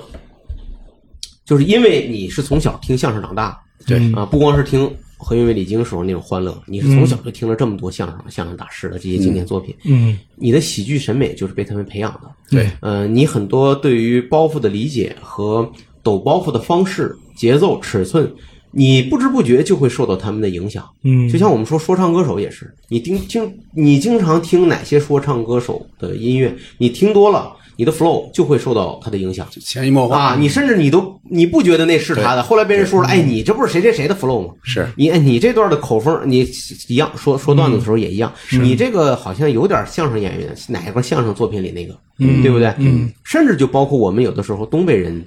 我们有的时候我我段子里会有很多东北典型的东北人的抛梗方式，嗯嗯那个源源源于就是赵本山和小品嗯和就是我们东北人在土生土长里头那个状态，嗯，那个状态，你说咋的呀？怎么怎么地？是不是怎么地？就是是不是就是那种半设半嗯呃半半设问的吐槽式的那种那种那种疑问啊，设问反问那种那种那种语言的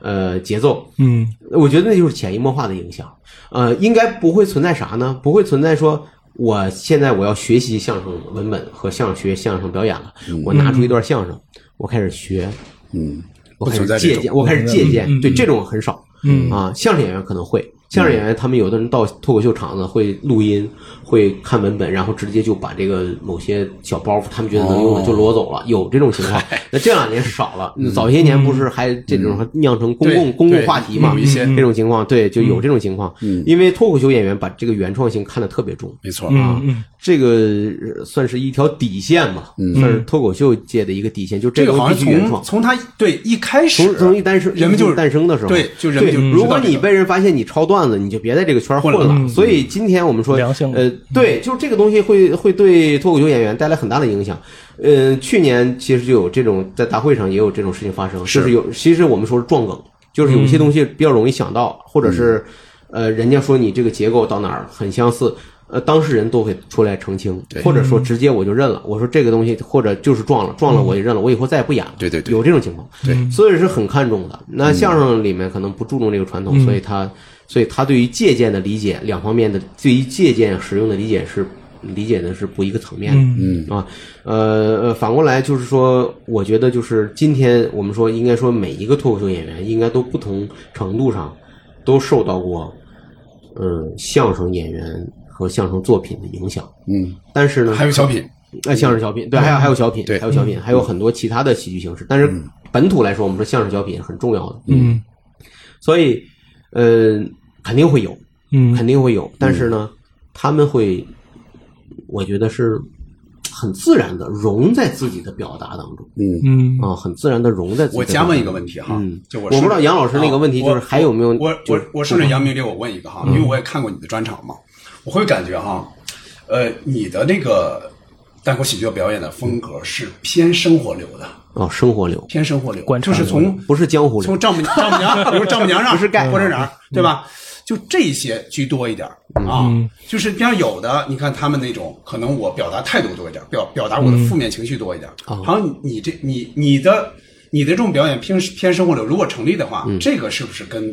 听相声多跟小米多有关系？因为他嗯们这里边儿其实是故事性肯定是要强于一些嗯脱，尤其是态度性的那种单口秀、脱单口喜剧的这种表演的。你觉得谁是偏态度流的？李诞肯定是。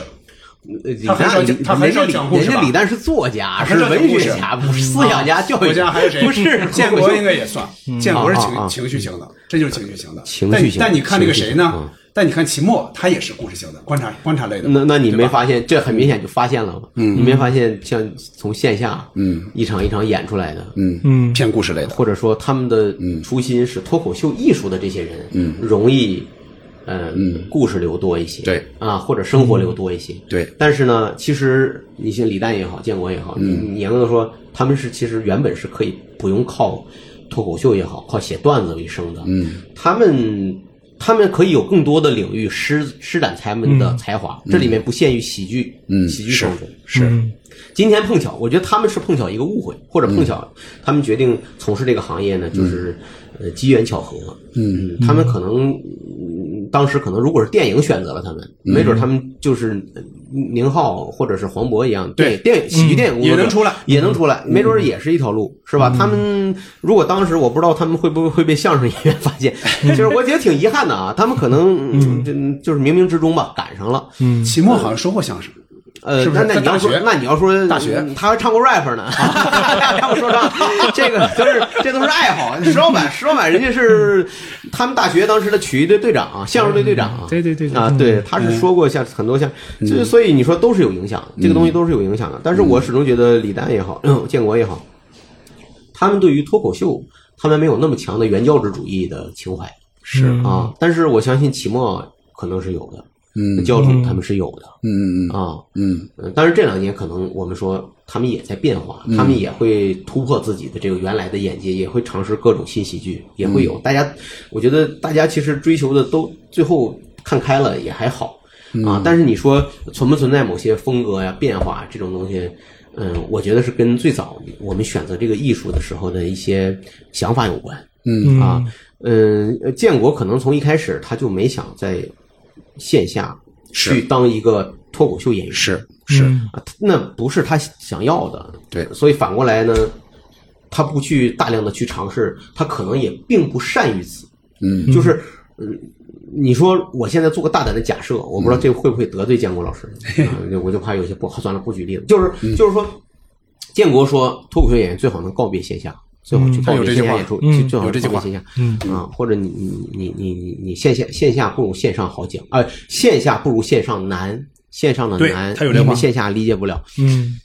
这个时候就是因为现在王建国说这句话完全是成立的，因为嗯他的身份，他他他有他的角度，有人成分。我们大胆的去想象，如果建国是出现在另一个平行宇宙的嗯呃北京，嗯没有人认识建国是谁。嗯嗯，建国你就把你现在你没去掉你的那个包袱了啊，你现在去线下去讲十五分钟的，嗯我现在另一个平行宇宙的、另一个俱乐部安排建国去讲十五分钟，嗯没准儿效果不一定好啊。没准比我那 还冷。那也不一定， 那也不一定。建国有建国的特色，他确实是，他是因为跟他的经历整个有呃，关系。对，他有的，对他确因实有为关你系不能怀疑他的喜剧创作能力和他的对嗯能。但是我我就说，因为他没有大量的线下的经验，大量的线下的磨合的东西，嗯反而呢，他可能更擅长线上的表达。没错，嗯，你看他在短短的时间里，他就是，我觉得他就是一个综艺型的，就是电视节目制作型的一个一个一个创作表演人员，对吧？嗯，他跟线下的东西又不一样。你知道线下的演员需要什么？需要我写出一个段子以后，反复的去打磨、去改。嗯我今天在试一场，哦，我后半后面的这没有想，为什么没有想？我回去看自己看自己的录像，然后我这儿的好像有点问题，我再去改，然后我再去试，一遍一遍的不同的去反从反馈当中得到得到这个修正，然后再去改。嗯我觉得这种打磨是值得尊重的，就这种我们说线下的磨练是是值得肯定的。嗯，嗯这也是这个艺术本来它它我们所说的精进啊发展的过程。对，嗯，对，但是我我们不能不不排斥说有优秀的天赋异禀的，像建国、像李嗯诞这样的艺术家，他们就是像包括像雪琴，雪琴那年哦，嗯雪琴的存在，用李诞的话也说，是天就是告诉你们，就是说在天赋面前，你们所谓的勤奋不堪一击，是 吧？对吧？这个当时很多脱口秀演员就崩溃了嘛，尤其在嗯线下常年几十年，没有几十年吧，几年如一日，嗯嗯开放麦的这些人呃就就就弄崩溃了嘛。但是我我说雪琴的雪琴的天赋是要肯定的，嗯但是，但是如果要但发这展条路但是这条路，嗯，嗯，雪琴不可复制，就是只适合他，可能不适合别不人。适合别人他。现在是不是也不复制了？就是他现在基本上不演这些，对，基因本为上我都没有们对，演就是对吧嗯他本质上也是一样，就是我从来就不是用一个脱口秀演员的符号把自己捆死的人。没错我参加你这个节目是因为我有能力驾驭你们这个哎形我式，是跨界来的但是我无至于此，我没有必要把自己焊死在这儿。还有对四，还有包括四老个，四四个对吧？对啊，但是、但是你要注意，同样的女脱口秀演员，你比如说我，我很喜欢小鹿，嗯，我觉得小鹿，小鹿就致力于成为中国的，太好了，嗯嗯，某些美国的呃脱口秀一线的脱口秀演员，就是说我我是喜欢这个形式的，我知道这个形式和我生活的关系，和我希望用这个这个脱口秀来实现我的一个自我价值，这个不一样，你刚才哈，所以对艺术的嗯哦理解是不一样的。威哥说到小鹿哈，我就想说一个哈，我对小我对小鹿的这个他的风格的这个这个一个观察，我不知道对不对啊，因为你们更熟。没没，我也没他最早啊，我总觉得他会说一些嗯嗯单引号哈，有一点这个黄暴的什么东西，或那些东西出出格的出位的一些东西啊但是这几年他更注重表达，嗯嗯更注重一个就公共的那种一个态度，一个什么的这种表达。所以我就想由这个我来我想问啊，啊啊就是对于一个单口喜剧演员来说，嗯，表达有多么重要？就是说，比如按照咱们刚才所说的那个逻辑，你很多时候你的脱口秀之所以是脱口秀而不是相声，它的表达是它占它非常重要的部分的，就是你的价值观的这种输出。李诞甚至说：“我为什么讲这个故事而不讲那个故事？”对吧？按理说这不是不是我的态度，不是我输出价值观。但是你既然选择了这个故事，那其实这个也是你价值观或者说你的一个态度的一个反应。啊，呃，李李诞说，我讲这个故事指的是脱口秀表演是吧？嗯对，脱口秀表演，啊啊啊对啊，没错、啊。所以说，我就想问，对，对于因为一个嗯因为价值观和意识、个人的意识其实是融在故事里了嘛。没错，就这对意，思。嗯而且而且，但是他这种融还是比较直接的，因为他毕竟以第一人称出现，对他跟相声里那个讲故事不一样模拟人物跳进跳出还不一样。那个是扮演，对，那个是扮演，那个那个那个对，那个相对来说呢，就是呃，演员扮演的角色和演员自我的连接就没那么紧密。嗯，脱口秀几乎就是一个人的不同人格，嗯，或者是在不同状态下的自我的不同层面的呈现，可能就是。比如说对于你来说，你的然后表达，我觉你的嗯得表达很重要、啊，我觉得表达表达就像你说的很重要。然后呢，我觉得小鹿这些年你看到的他的那个所谓的变化吧，嗯也是每一个脱口秀演员的一种典型的成长、成熟的过程。嗯啊，一开始刚从事这个行业。呃，我们为了演出效果，或者是为了迅速能够在短时间内获嗯得观众的认可和注意力，注意，嗯肯定会找一些，呃，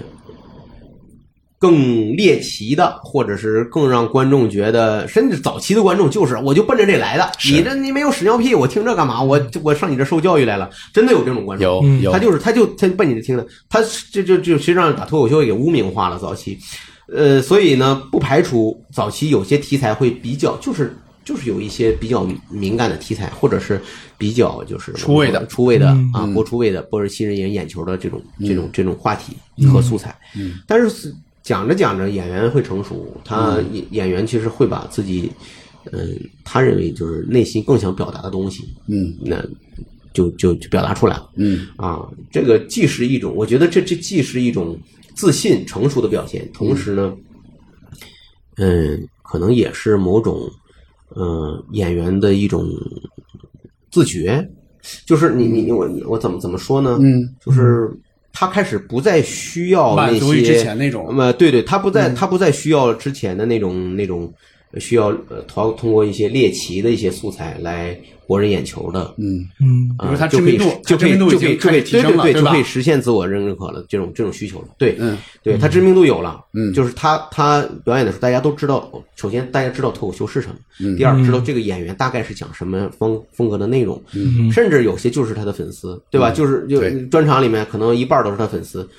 甚至都二刷的观众，那嗯我就没有必要，我就是要呈现我自我的东西了。嗯对对，那我顺着这个表达，我再追问一个哈，嗯，既然有表达，你的态度比较鲜明的话，那这种时候往往，嗯，往往哈就会引出一种所谓叫冒犯，因为当然当然这是一个也是一个老生常谈的问题了哈，嗯嗯，甚至这一两年，比如说一些一些由由一些节目引发的，对吧？一些一些讨论，一些网上的一些争论，有人真的认为可能哎，那个脱口秀不就是要冒犯吗？单口喜剧不是不是就是要冒犯吗？嗯，但是我我看你的脱口秀哈，嗯包括其他人，比如秦墨的，嗯，冒犯性其实并不强，但是它也能吸引人听下去。嗯，就怎么看这个问题？就是你怎么看冒犯这个问题？你你你你，或者说你觉得有些人会把冒犯真的当成他的一个目的吗？应该不太会吧，肯定是让人对笑是目的的吧？对，应该不会吧？这种我觉得这种冒犯性呢，它本身呢应该是呃脱口秀它创作机理中间自然流露的，嗯呃听众的嗯他的感受，嗯，不应该是演员主动去主动去创造时候的一个方法论。嗯说我今天我得我得写点冒犯，我今天冒犯谁 呢？我冒犯刘大夫，啊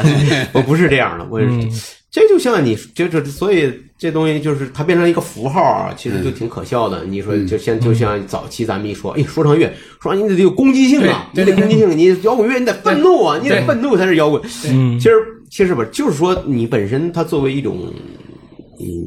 很容易实现自我表达的艺术形式，它就是在自然而然的去自然而然的去表达这个创作者、表演者的各种生活观点和他的情绪。嗯嗯那他各种情绪，他真表现他真实的生活。今天世界就是这样，他表达他的，他跟你不一样，嗯因为他采取了更加夸张的，或者是更加极致的、极端的嗯艺术手法啊，或者脱口秀的一些手段，嗯它让你觉得它和你的不同被放大了。同时嗯呢，他在表演，他具有话语权，是嗯，他受到了认同，那你就觉得你受到了冒犯。嗯尤其今天这个话语是话语体系对就是这样，对对对嗯大家喜欢一分为二嘛，喜欢就是说站队嘛，那非黑就即白你你你你脱口秀演员，你要说个事儿，你要说个事儿，你是站 A 队还是 B 队？好，你站 A 队，那我 B 队的人，我觉得我受到了冒犯，嗯是不是这么回事儿？但其实演员在创作的时候，他不是这么想的，他就是在表达他真实的感受啊。嗯嗯是不是？他表达真实感受，他觉得他他妈妈成天催婚不不不对，他觉得他妈妈让他穿秋裤不嗯对。他说完以后，那老有些人就该为老年人说了，你不理解父母吗啊对？嗯可怜天下父母心呐！对啊，谁言寸草心，让你穿穿绒裤，穿穿穿秋裤， 你这不押韵啊孩子不押韵你呃没不是没不是押韵，没押韵我我这是随机的嘛，你也别你别句句押韵的我。然后你看，这就是说你你这不就是在你你这个，我认为你冒犯到了咱们的中老年朋友，是吧？你你不尊重。中老年人对年轻人的关爱，嗯你这孩子不孝，你违背了中华传统文化中最基本的孝道，是吧？那好，那就这帽子一扣上，那就冒犯了。其实谁想冒犯，谁也不想冒犯，都其实演员肯定是希望，尤其今天一旦走上综艺节目了，大部分的演员还是希望不惹事儿，别别出事儿，对不对？别这这恨不得就恨不得把自己的作品摘的没什么语没什么锐角了，他自我就会阉割掉设限嘛或者，怎么阉割样掉嘛，这样啊的。所以这是啊，就是有一阵儿演员都在删自己的微博嘛，嗯，就是说恨不得别从自己这儿找出什么黑历史来，这也是公司的要求，也是他自己为对自己未来发展的一个没办法的，嗯啊办法，嗯这个，所以整个这个环境，它就会迫使演员呢，就是说会，其实会自我自我会自我审视，嗯啊，自我过滤一下。嗯、呃，但其实就我我就艺术本身来说，嗯，这个艺术它肯定不是说冒犯就是它第一要义的这么一个艺术形式。嗯，那你说相声有没有冒犯？相声也有冒犯的。有你啊要是硬硬说的话，相声肯定有冒犯的。相声的讽刺，当时那那对呀、力气啊，挖苦讽刺不就是吗？对呀就是这样啊。那就是包括就是咱们说了，就民俗类的二人转里面是吧？嗯，那挖苦讽嘲讽残疾人的这个，当时咱们说这很不高级嘛。嗯，当时也很多人觉得受到了冒犯。嗯，但是就这种艺术本身来说，它肯定不是以它为目的的。嗯，它只能说它的艺术手法可能还不够不够高明。哎，它满足的只是比较廉价的一种、一种一种笑声的追求吧。嗯，对吧？然后脱口秀今天呢，因为你看我们说了，脱口秀这个东西，它和一个人的价值观和他的个人表达捆绑的如此紧密，嗯，难免会出现这种我们观点上的相左，对，啊，对，那所以这种东西，我们只能期待于就是大家都开宽松一些，大家都放下戒备的心，不要那么敏感，我插一句啊，嗯呃，我记着你跟我好像也说过，其实你也大概在线下演出的时候遇到过这种情况，但是那个人好像很好，他当场并没有发作，而是在你演完之后，对把我找到捅死你。这 是谁在说话呢？现在结束啊结束以后，他 他拿出刀以后，他说：“你你认识我手中这个？可认识这把我钢 刀？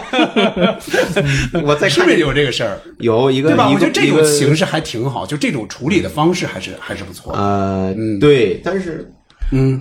对，嗯那那个以前啊，以前就是说脱口秀大家都不太了解这东西是什么的时候啊，嗯，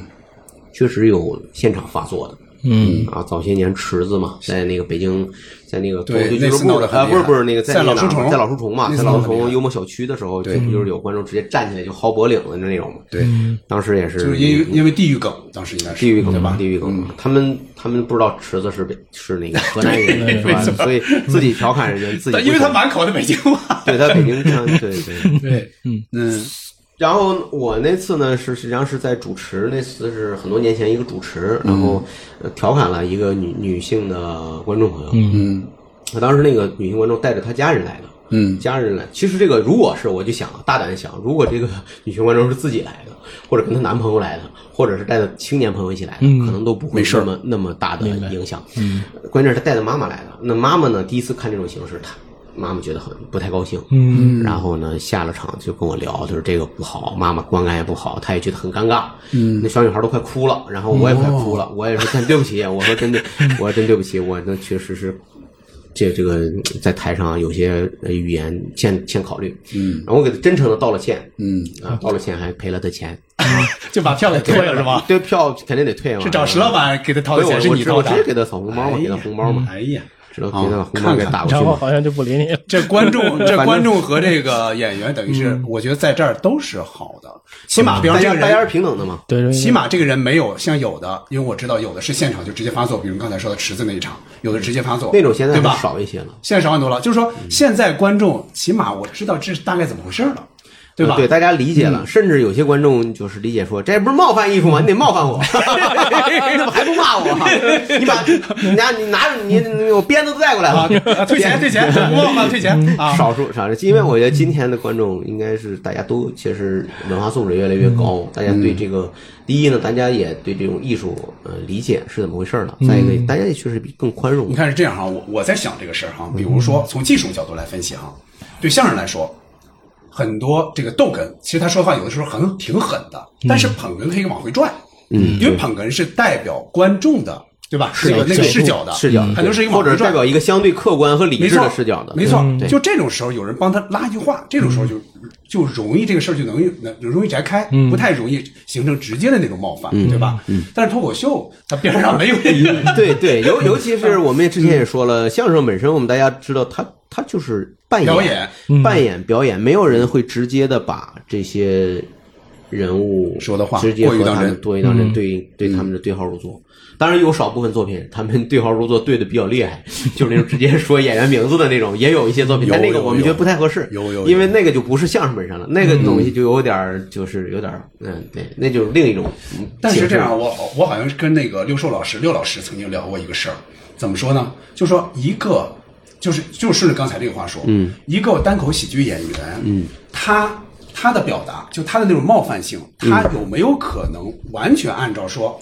我其实也不是完全的我，对不对？你说任何一个、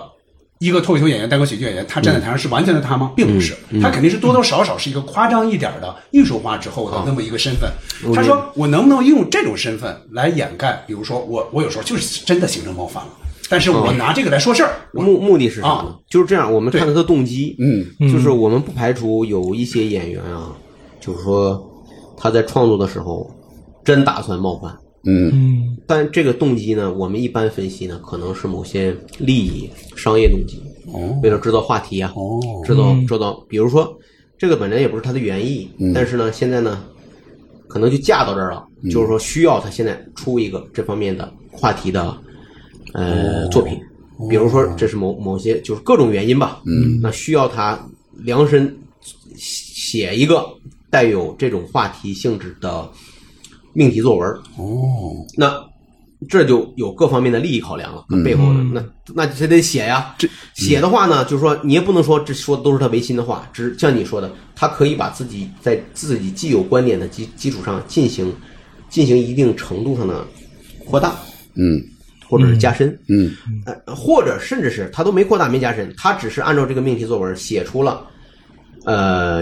呃这个带有一定鲜明观点，嗯，或者具有鲜明感情色彩的一个段子，嗯，但这个东西呢，一旦你被媒体拿出来，你可知道媒体这个这个权利和他他就是放大器啊，嗯放他大不管是不是断章取义，他把你中间的一些东西拿出来，他给你变成金句也好，变成热搜条目也好，那就嗯完全变了。没那错这个时候，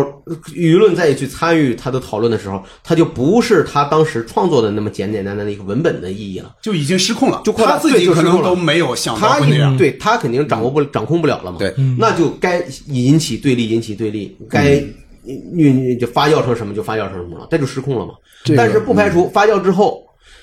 呃，影响扩大了。嗯这很有可能啊，影响扩大了，知名度哎，知名度大 了，呃，嗯这个这公司我乐见其成，我觉得是我制造话题了，是我对我的广告商，对我的资资投资方，我是有交代的，嗯，这也是他们无无可奈何的，不得没不得已。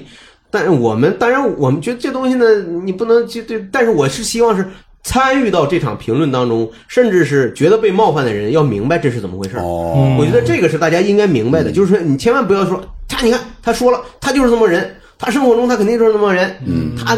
所以你十七七十怎么可能呢？嗯，怎么可能呢？所以今天就是一个，我觉得今天就是一个，就是一个一个被媒体转述下的一个一个新的世界，对吧？嗯你你你真实世界是什么？可能你已经不重不不在乎了，嗯你更在乎的是热搜和媒体给你传达出来那个世也许界，还有嗯他表达的情绪，然后你就跟着一块儿参与进去了。也其实许还有反转。啊，有反转，有大量的反转，啊所以时间长了，呃这个东西就就哎，就就哎，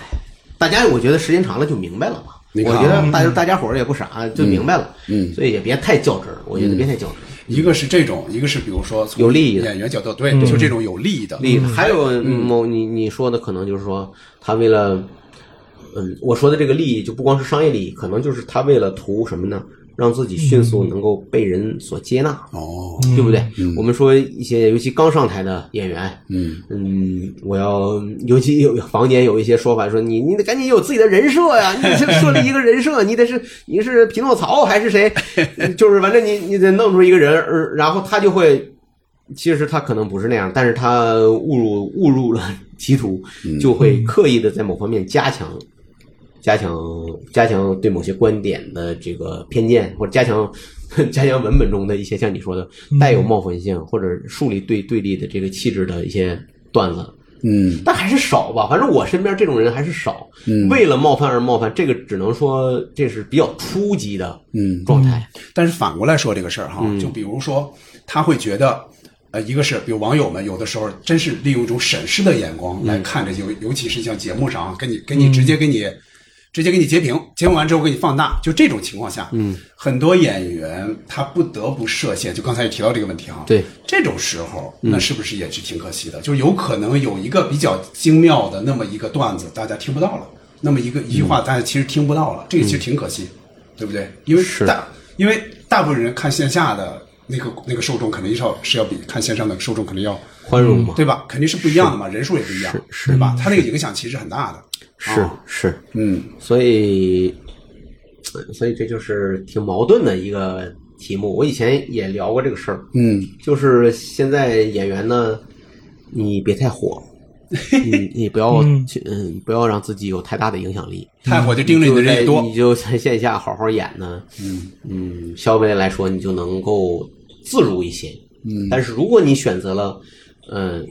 通过综艺对也好，通过线上去开始，嗯、表演你的段子，嗯，那你就要明白上线上的逻辑嗯和它可能会带来的后果，嗯啊、各种结果，你要充分考虑到，嗯啊、这个就没办法，就是你，嗯就是这是你要你自己选择，你这要你自己适应那个逻辑了，对你自吧嗯己选择了嘛，你就要付出代价，你也会得到你想要的东西。没错就是就是你自、就是成人的选择嘛，就是这样。对对对，你想要啥就你别别想这个要那也要，嗯，嗯，你想开了就就是好你了。自洽就可以了自。自自洽就好了，因为这个东西不是说我们本土的问题，我觉得这个全世界都有都面临这个问题嗯都有这个问题。你看路易 C K 也面临这个问题，包括那个谁， 史密斯直接打那谁，那你说这个他怨谁？这谁也没想到，对吧？这怨谁？嗯我对啊记得教主还在无聊斋里，二十一世纪了，谁也没想到这种事情会发生嘛。对，还啊是他他也深入分析了这个事儿嘛。当时毛他东自己说到，毛东也分析了，教主也分析了，嗯他们都分析了这个事儿了。我觉得他们说的还真是比较客观吧。啊，那我们啊嗯参，你这个时候是不是得播他们的音频？ 下下面请教主和毛东嗯听着听着出场嗯我也不知道，我这期也没听着啊。对对，就是这个可以，就是从从业者来说，确实可以，就是进行各种的一个尽量客观的一个分析的，就是我怎么能够把这个事情能把握住，我既能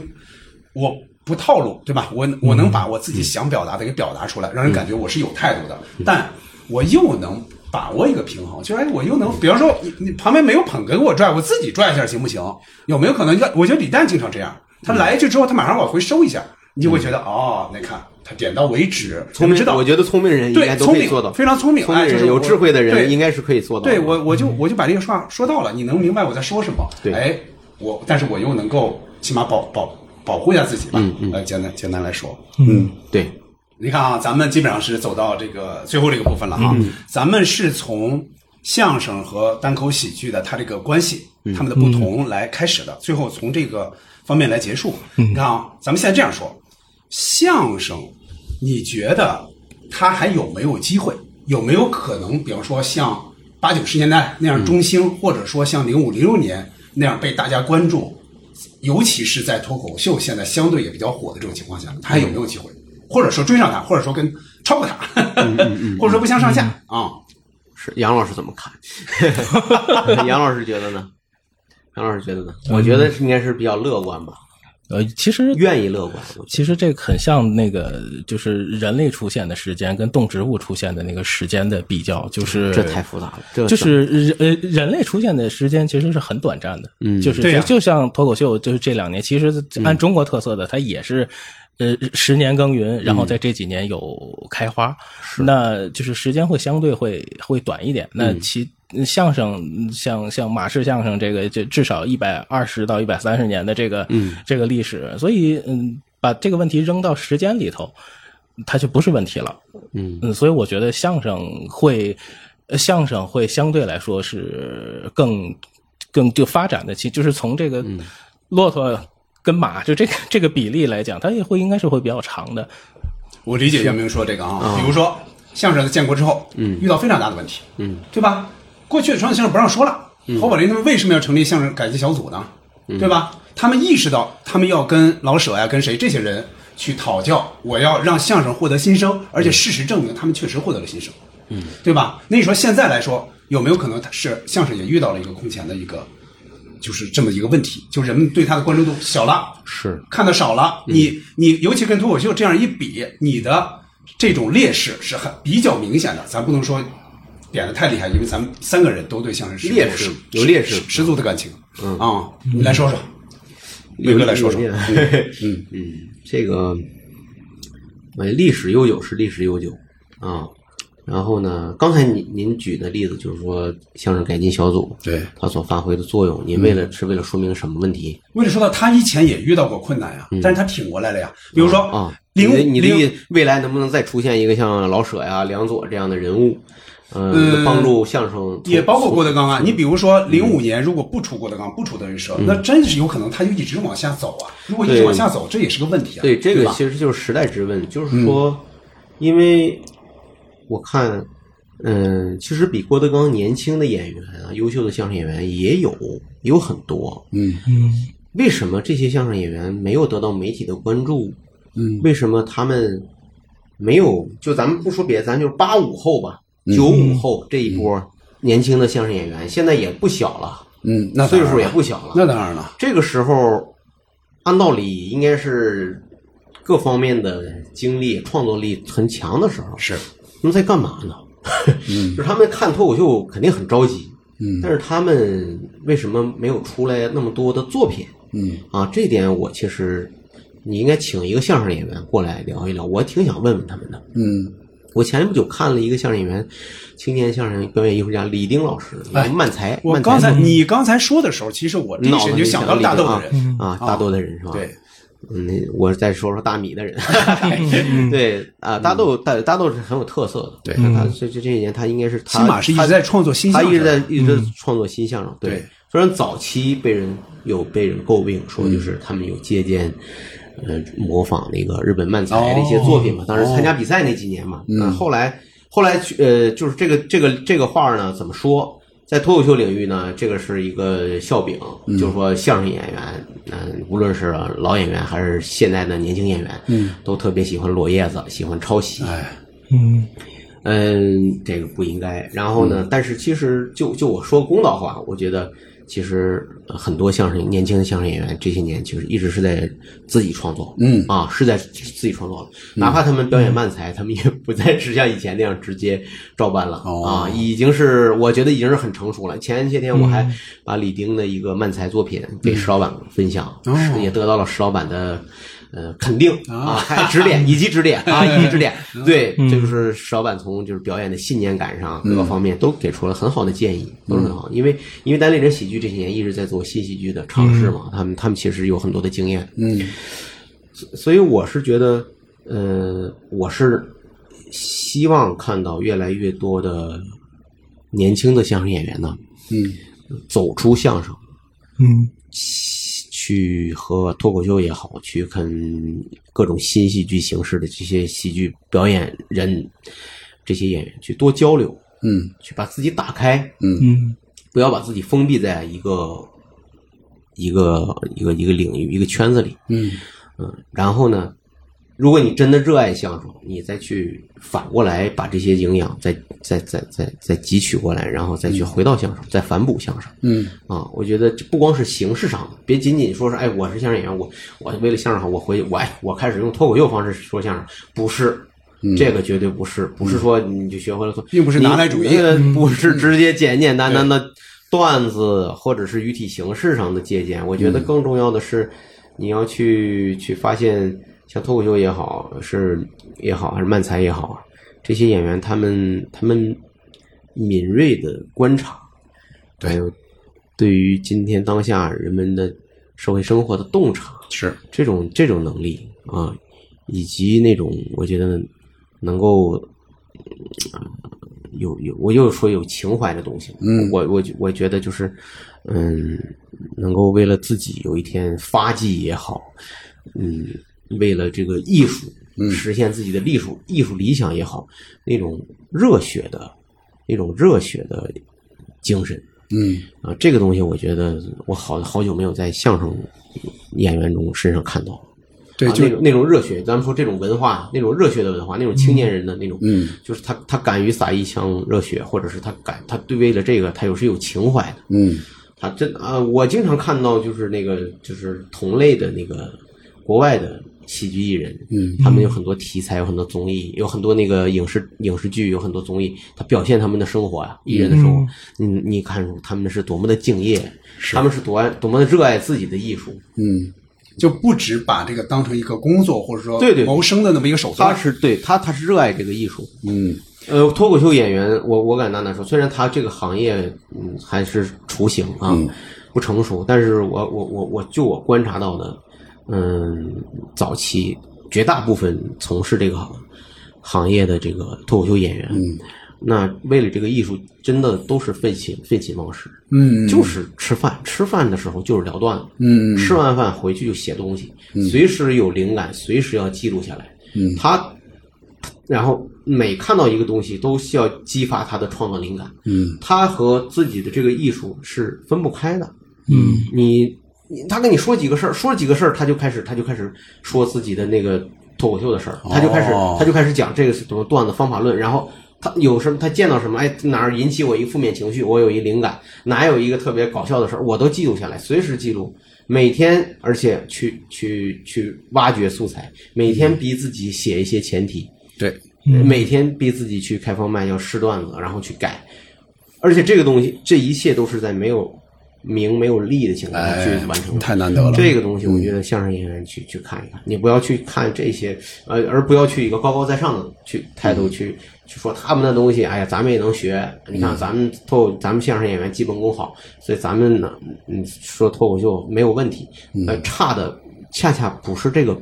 形式上的东西，不是不是器物上的东西，是是背后的那个那个精神追求的东西。嗯嗯就只有把这个状态找出来，有点像我刚才也提到了，像牛群老师当时年轻时候那种创作状态，包括姜昆老师，他当时说嘛对对，他们他回到团里的时候，到那个广广播团的时候，就是疯狂地他说写啊呀不对，我必须去创作，而且他觉得岁数已经很不小了，自己那会儿其实也并不算大嘛，现在看，嗯，那他就觉得我必须。尽快的出作品，就不断的出作品。你看这种，那是什么一个什么样一个状态？对嗯对吧？对就是相声演员曾经也是那样的状态过，包括你比如刚才你刚才说李丁或谁这种年轻演员，他可能也有这种状态，就怎么让更多的人不是说我原原本本的我就说我之前这些东西我就够吃了就完了，对，但是但是可能也很难。比如脱口秀这些演员之所以他们能够这么干，他觉得好像他觉得前面是是光明的，或者说我是有机会的，嗯只要我这样说，我前面肯定是有好好好的东西在等着我的，啊，有这种有这种嗯对他好像目标有有有有有某种愿景啊。对梦想或世者是俗的也好，对精神层面的也好，对都都有可是相声演员，今天的年轻相声演员，感觉确实未来实现的途径、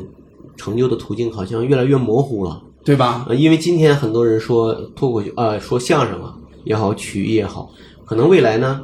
也会生存，也会存在下去，嗯但是呢会被打碎，会被以一种某种艺术基因的形式，嗯，混合在不同的艺术形式当中，比如说影视作品，比如说综艺节目、哦啊，哎，相声演员可不可以当主持啊？可不可以演电影啊？可不可以从事其他创作？哎，你看他这些素质，他这些小的这个节奏从哪儿来？从相声来的，这里面用的都是相声东西。但是我始终，我不，我我不这么认为，我觉得这不应该是一个相声艺术存在的方式，相声不应该进博物馆。它不应，我不知道这个是不是冒犯了京剧艺术啊，冒冒犯了国粹，就这个我会担心。就是，但是我觉得相声和京剧不一样，不一样，曲艺和我们的戏剧，呃，像我们本土的这个呃京剧是不一样的。京剧呢，它的城市化的东西本身就是吸引人的更更，但是贴近相声你很难说，我就欣赏这个城市化这个它本身。可以，我觉得是这样，就是说应应该都有，有就是是说有呃，就是说我我跟东东强老师聊过，嗯他说就是你听老相声，咱们说听传统相声也好，老相声也好，你听那些大师的作品嗯还是过瘾嗯你你对你听他的节奏，对哎，他的这个真的就是语言的魅力，你就嗯听出来，他百听不腻，你可以听出他相声背后的韵味儿的东嗯西，呃，但是呢，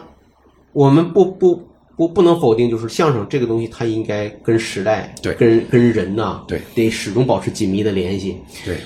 呃，有经典的，也一定要有反映当下社会生活，反映今天，呃，人们所思所想的就这与种作时品俱。进的东西肯定得有呃，没才错行，，它的生必命须力得有肯定是这样啊在这儿的。对对对对对。啊，所以这个必须得有。嗯，所以我我是特别期待能有更多的，呃，在在技艺上能够，嗯嗯，博百家之长的，嗯，相声演员，在文化上呢有更高的文化追求的相声演员，哪怕是他自己，嗯，文化有限啊，嗯这个随机波动啊，但是什么也可能，呃，但是他他能够什么呢？他能意识到这一点，他能够借助外力，他有很多的，呃，这个作家和知识分子的朋友和他交流，嗯嗯对他进行进行进行进行提进行对他进行刺激，嗯让他有更多的创作的灵感，这样也好啊。嗯是吧？你这国外的说大导演、大的影视演员，就就是这些创作者，他也是需要不停的去跟各不同的人、不同领域的人去碰撞，然后嗯找到创作灵感嘛，提升自己的文化品味，都是这样的。就是嗯你我我说一个非常。呃，我不知道这个会不会又是一种冒犯啊？嗯这这这，虽然我无意冒犯，但是你去看一下，就现在脱口秀大会上这些演员他们的学历，你去看一下，嗯，你去看一下有多少海归，是嗯你看有多少是二幺幺九八五毕业的，是嗯，对吧？你再反观咱们的相声队伍，相声队伍，你就你这个，我觉得很直观。嗯对那么这些人，我们不是说唯学历论，但是对，呃，就是这些青年相声演员，那么我就放在这儿，就是呃他们的文化内涵、他们的格局、他们的眼界、他们对他们的我们说认知防化，嗯，就就就是不太一样，我我会不一样。嗯你有我办法平衡吗？对我请教过王声老师这个问题，他也他也跟你说的差不多，就是说，确实不能那嗯唯啊这学锅历王论哦正老师背啊，这锅王正老王正老不师能是这么说的，啊不能唯王正学老历师论，但是越来越多的这种呃，就是高学历的这种人，如果能进入这个队伍，这绝对是对相声来说绝对是有好好处事儿。。哦嗯对我们不是唯学历论，但是你要注意到，就是我们的观众，嗯，他们的学历、他们的文化水平，没错是在不停的提高的呀，没错，是不是？嗯，那这样观众就会用脚投票的。原来他可能是忠实的相声观众，嗯，后来他听了几场。线下的脱口秀演出，他觉得那个更他的跟他的生活更近。他讨论的是每天怎么九九六，嗯，他们讨论的是内卷的事儿。哎，你像你没说这个呀，那我就不听了，嗯，对不对？所以我我是我是期望能有更多的青年相声演员写新相声，说新相声。嗯，那咱最后展望展望哈，其实刚才那个啊明年威哥火车 票得给对报了威哥威哥已经大概展望了几下了，我再问两个问题哈，嗯比如说就展望这两个艺术的未来，嗯就是有人说，就贾行家老师说的嘛，他说贾行员老师又背 锅了，他呢，他其实是资深的相声观众，对吧？相声听众， 但是他也他也很资深，脱口秀我觉得他也很资深。嗯对，但是他说过一句话，他说他觉得中国喜剧的未来是在脱口秀的，是在单口喜剧的，这个你认可不认可？再一个，那当时是我拿刀逼着他说 的。你文化参考里他 出来他了他终于出来了没有没有没有，哎根儿在这儿呢他是这么说，啊确实，他他说说说他这这句话话的时候，我也觉得很激动。说这句话，啊，嗯我我我一直说，就是我我刚才还有一个问题啊，我刚才提到了，嗯，嗯但是没有展开说，嗯，就是相声对于普通的爱好者来说，对于年轻人来说，它的门槛有点高。直到我现在，我也是这样觉得的。嗯啊，嗯，不是什么人都能够在台上能够说相声，就是迅速的能像脱口秀一呃，样迅速地需要登训台练，需要迅速训地练，因为脱口秀一人一个风格，嗯就可以。对你评判标准很多元，对你只要有自己的特色啊就可以，而且他审美的方风格其实也也很多元。是，嗯，相声相声以他的审美的方式嗯比较要有有自己的标准啊，他行业又有很多自己的规范，嗯，所以这确实是会限制他。嗯，会限制他。嗯，有那么多老先生在呢，怎么说对，怎么说不对，这是个东西是让很多年轻相声演，你要让很多本来在大学啊，嗯、很有灵气的相声爱好者，嗯，就在毕业之后就止步了，就离开了。嗯我记得有一次，嗯，是石老板在大学时候的相声搭档、去看我们单立人喜剧的演出，哦，然后结束以后，哎，我说哎过来了，我说兄弟，好好多年没见了，因为那时候我是在上上研究生的时候就经常看他跟石老板说相声，嗯我说你怎么不说说来上来说说脱口秀啊？弄、哎不弄了不弄了，毕业以后我就不弄了。就是我永远忘不了他当时在大学的时候说相声的时候，眼眼睛是发会发光的，嗯但是呢，哎，因为相声门槛高，他没法继续。嗯那后来走入社会以后呢，其实这些人像他一样，有很多这种热心于相声的人，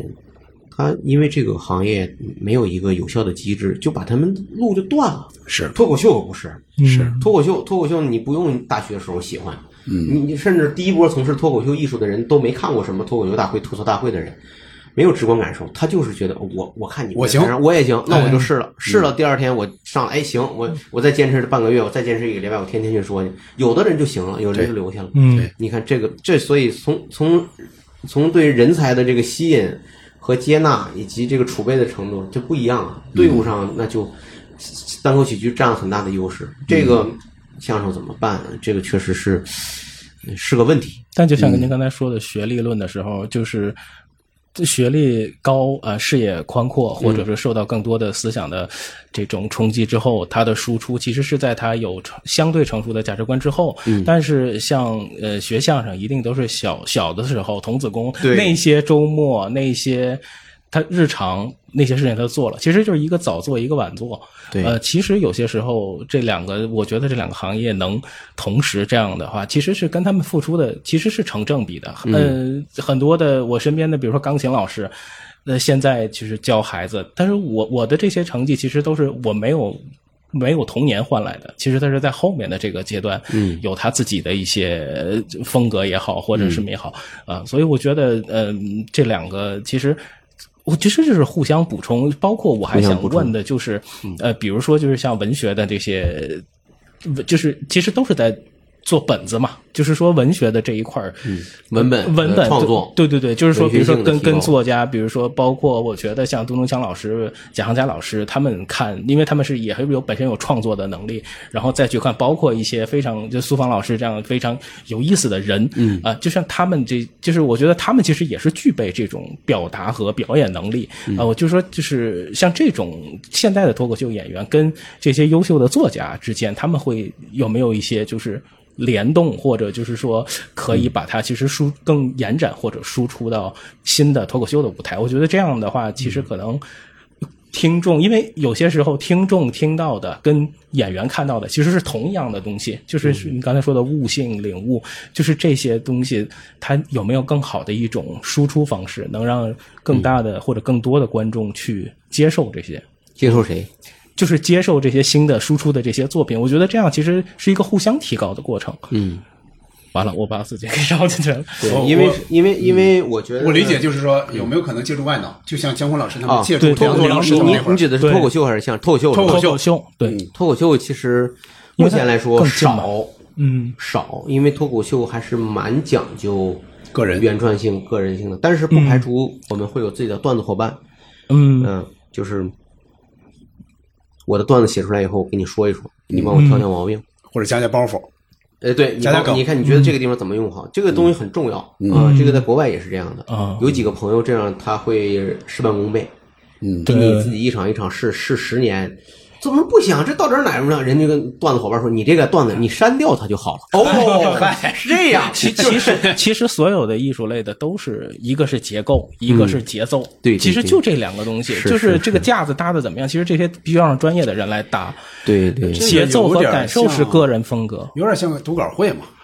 嗯，对吧？读稿会上各种高手都在，他们互相激发、互相提醒，嗯对这个是比较重要的。对，早啊期其实很多喜剧俱乐部也有自己的读稿会、改稿会，嗯后来大家都忙起来了，嗯，这个可能就少起来。嗯但是我一直觉得这个东西对于对于那个单口喜剧和各种喜剧的创作是大有裨益的，非常好，但确实是很有帮助。嗯，很有帮助。我们今天听到的很多段子，其实大家都是集体创作丰富或者的嗯丰富的，包都括是丰许富志的结远果嗯的。，对吧？包括罗永浩的，对其实都是别人加过梗的，对或者说出过其他主意的，啊，你说那个那个就更是了，那个嗯对可能那是只节目主嘛主就更是很有了对，那个对肯定很很可能主线都是编剧啊写没好错的，没错然后没错呃这些相关的各位老师看一看满不满意，需要自己再根据自己的意思再怎么调。没错，嗯对，都是这样的。我是说成熟的相声，相成熟的单口喜剧演员也需要嗯也需要协作这种，也需要协作。嗯啊，但是呢，呃，就像你说，有没有借助外脑，纯借助外脑还好少一些，嗯会少一些。他这种过程，他可以通过读书完成。嗯，他不太好意思说东东向老师，你给我加个梗吧。 那我明贾白我贾明白老师，这个意你思嗯对这个问题，你对这个性别现在性别的战争和对立怎么看？嗯，这个东西，那如果是贾老师、贾行家老师的观点，嗯这这当不单同口意演员是不可能在自己台上说我认为，那他就太呃嗯嗯过分了，对，不会这么说是啊，他他不会除非说，比如有个问题他想不通了，对吧？他可以问一个人，哎，我这个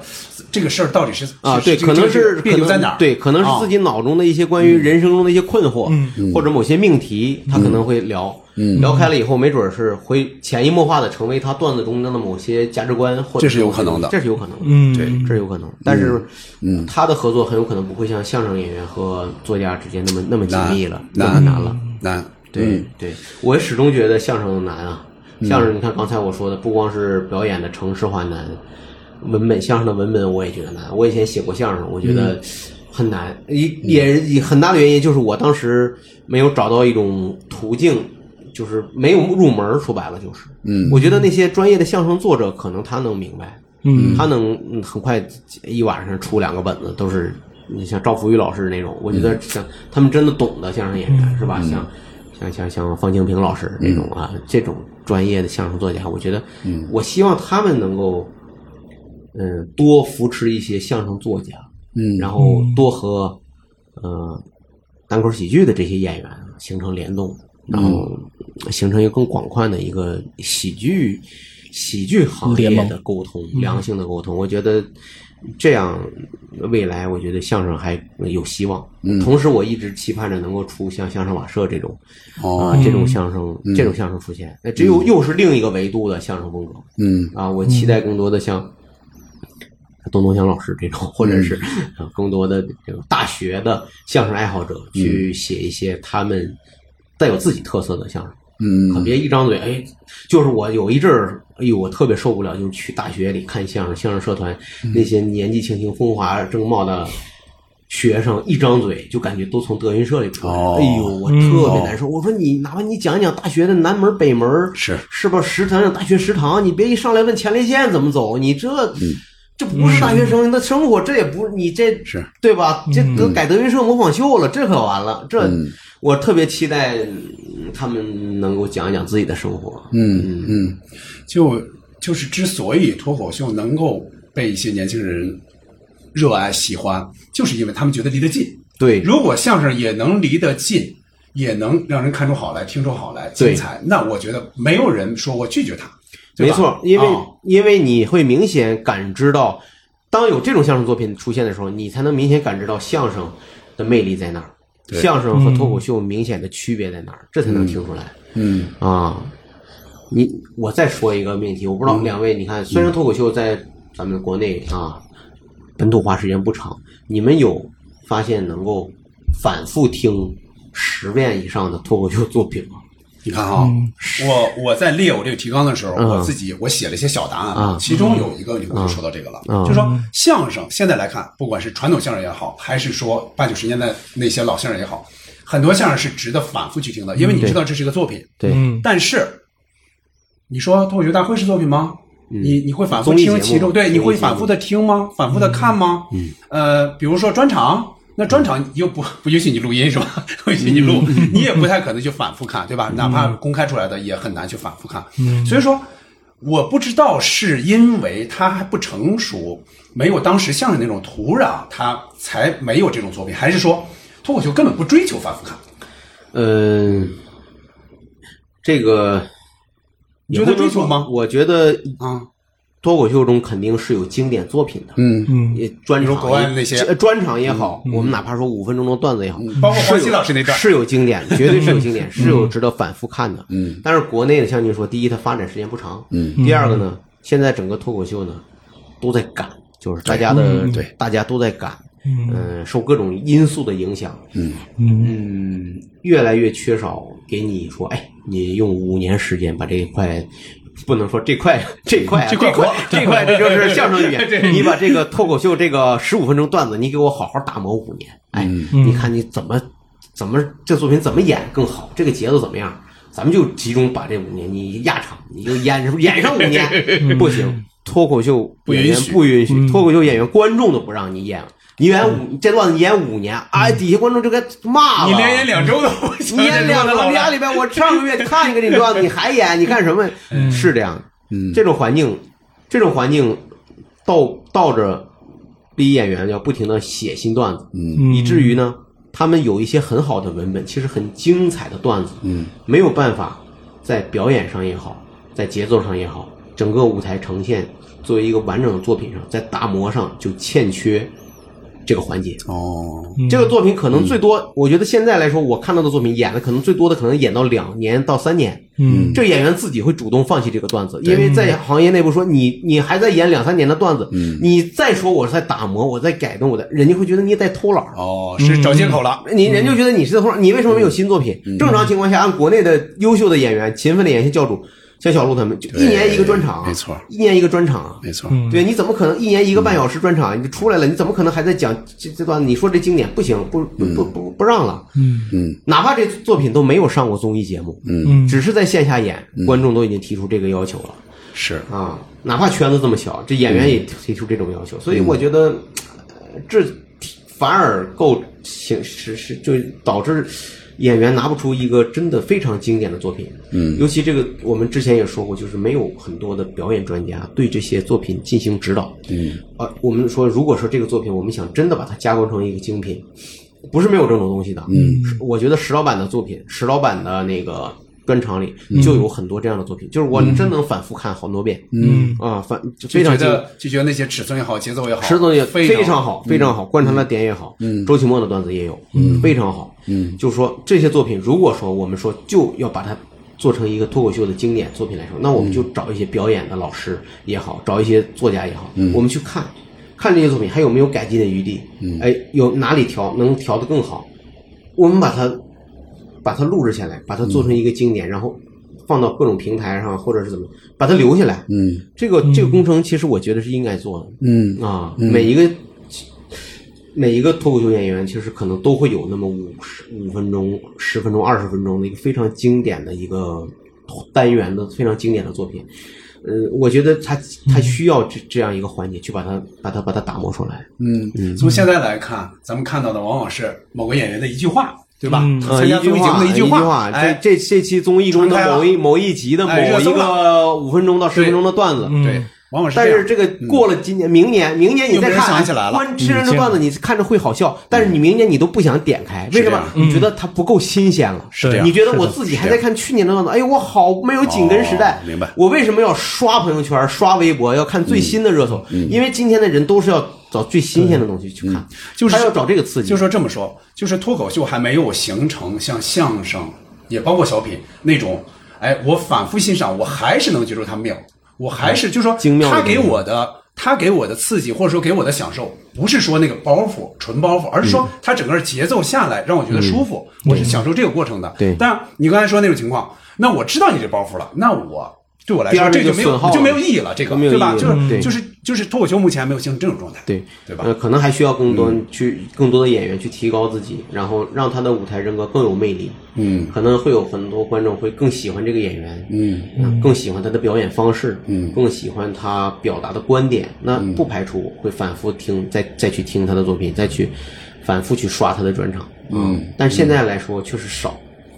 很难达到这种还没有目前还来看很还难达到目前来说经典的作品还是少。嗯，啊，咱们这么说，就是如果真的形成经典了，那你把这作品拿出来，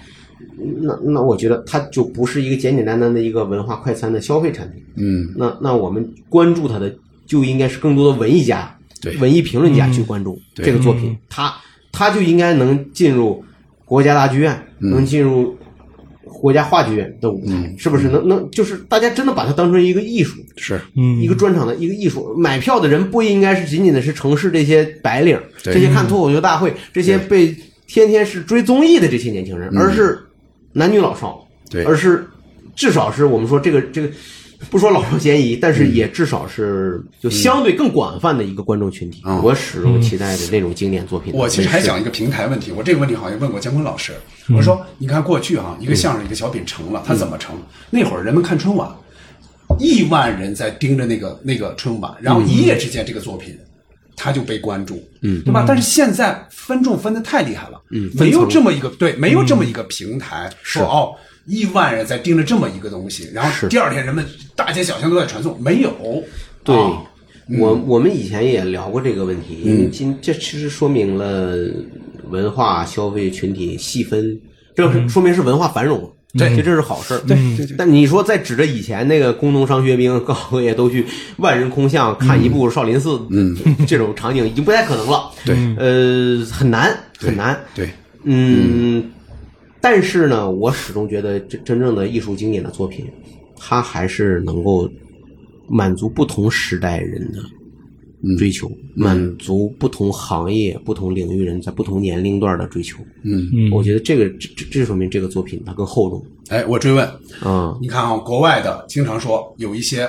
上年纪的人，那些单口喜剧演员照样受欢迎，我开专场照样受欢迎。嗯但是看现在，脱口秀在大大部分人啊，很多人的眼中就是年轻人喜欢的东西，表演者对也吧是？年轻人你比对你比方令令狐，嗯，令狐老师，令狐冲就说嘛，说就令狐冲跟我岁数差不多，我们俩同龄，嗯，但是他成这成中老年人嘛，他说很多时候这就他人们会问，啊，哎六六叔老师六十多了，啊 就是说他他他会觉得他会觉得就是对对这些中年人是不友好的，就这个环境啊好像是你来讲，我们都我们的我们还得稍微够着点听，嗯，是这个因那那那他这么说，那就是因为我们整个今天的文化市场是在向年轻人倾斜，倾斜的，嗯嗯，甚至谄谄媚谄媚媚青啊。我们、我们我们就是这样，因为因为今天的文化市场消费主体就是青年人。对，嗯你去看地铁上的广告牌儿，面孔一张一张变，但是不变的就是年轻的面孔。嗯，你叫不出那些艺人的名字，但是他永远是年轻的，因为他们在消费，是就是这样的。嗯，老而不死， 是为为 没就是你不能为这个社会提供更多的消费的动力嘛，嗯就是就就是非常简单粗暴的一个原则。嗯，但是呢，在国外，你要还要注意的一点就是，这些他们每个层次的这个人呢、其实嗯他都有自己的消费文化。就是那些人是看着他们长大的，嗯对对，最早人对看的时候，那些人是对年轻的，嗯对，咱们改革开放这波人刚刚老去，对哎，你要相信，咱们老的时候也会有人去看周杰伦的演唱会的。嗯，也不跳广广场舞是吧？跳霹 雳舞，跳嗯 B boy 是吧？老头咔来个托马斯 helicopter，这都是有可能 的。就是嗯我觉得对吧？但是这些那会儿就成了老派的了，就是老派嘛听周杰伦这么老派老啊，太老了，对，就是就是就是这样，就是。我觉得，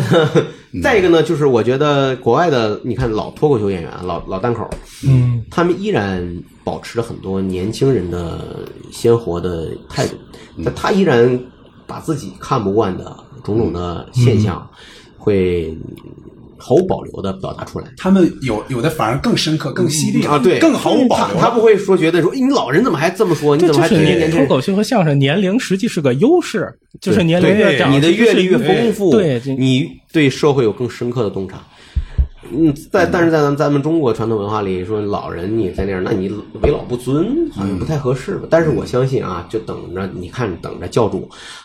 等着等着，你等着他们， 成为老你教主等着张博洋他们这波人老了，我跟你说，六五六十岁的时候啊，嗯嗯，我觉得他们依然是会做一个可爱而愤怒的老头儿，他们就是骂当下，他们他们就是骂当时的年轻人，他们就骂当时的零零后、一零后，看不上他们的种种愚蠢的、不合理的、不合不理性的行为。嗯，现场肯定也有年轻人听，嗯啊，因为只要你的观点是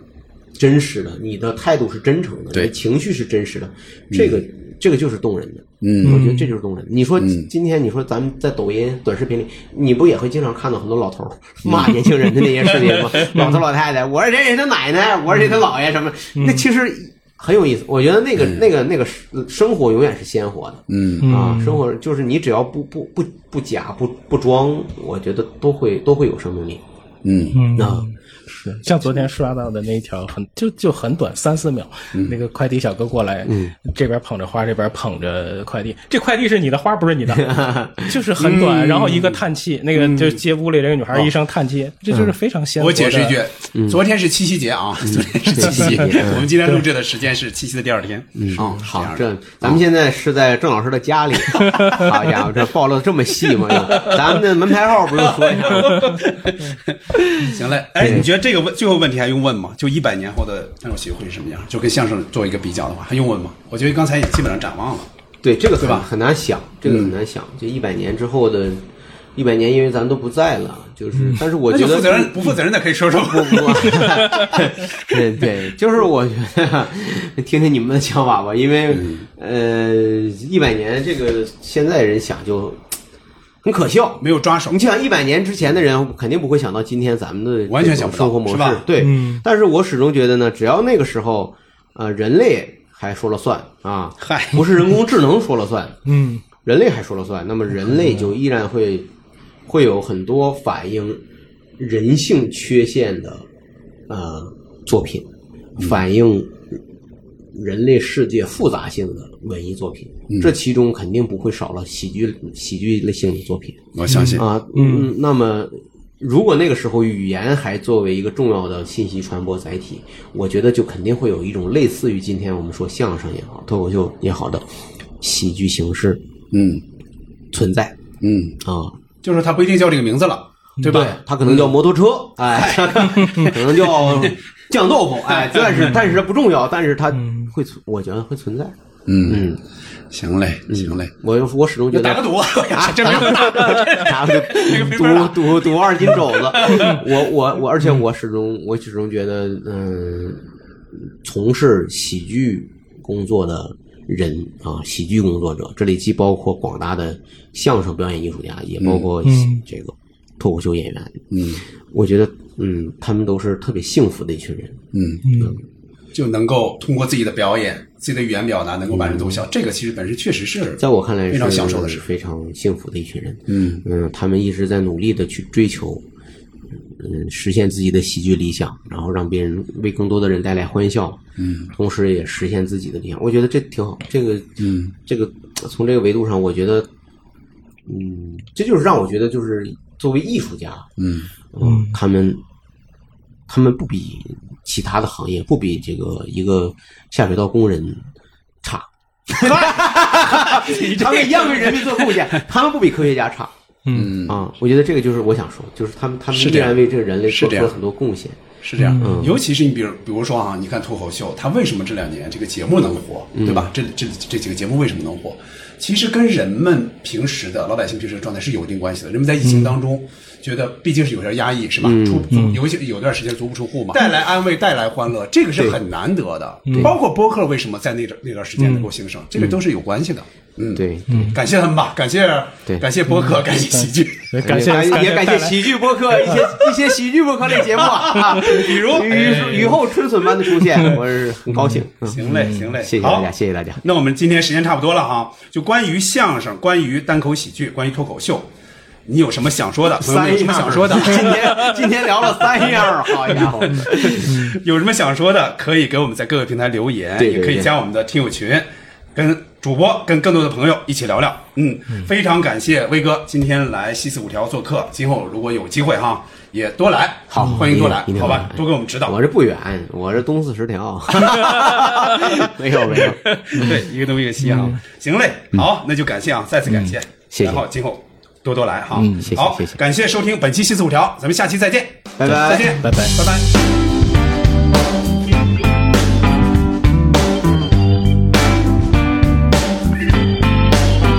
I'm gonna warn ya. It ain't over yet. Got you out of the hot water, but you're still all wet. And if you don't pay attention, you get what you deserve. Better do some thinking, baby. Remember who did what. Better do some thinking, baby. Remember what you love. Ain't got nothing but love for you. Yes, I do. But we're gonna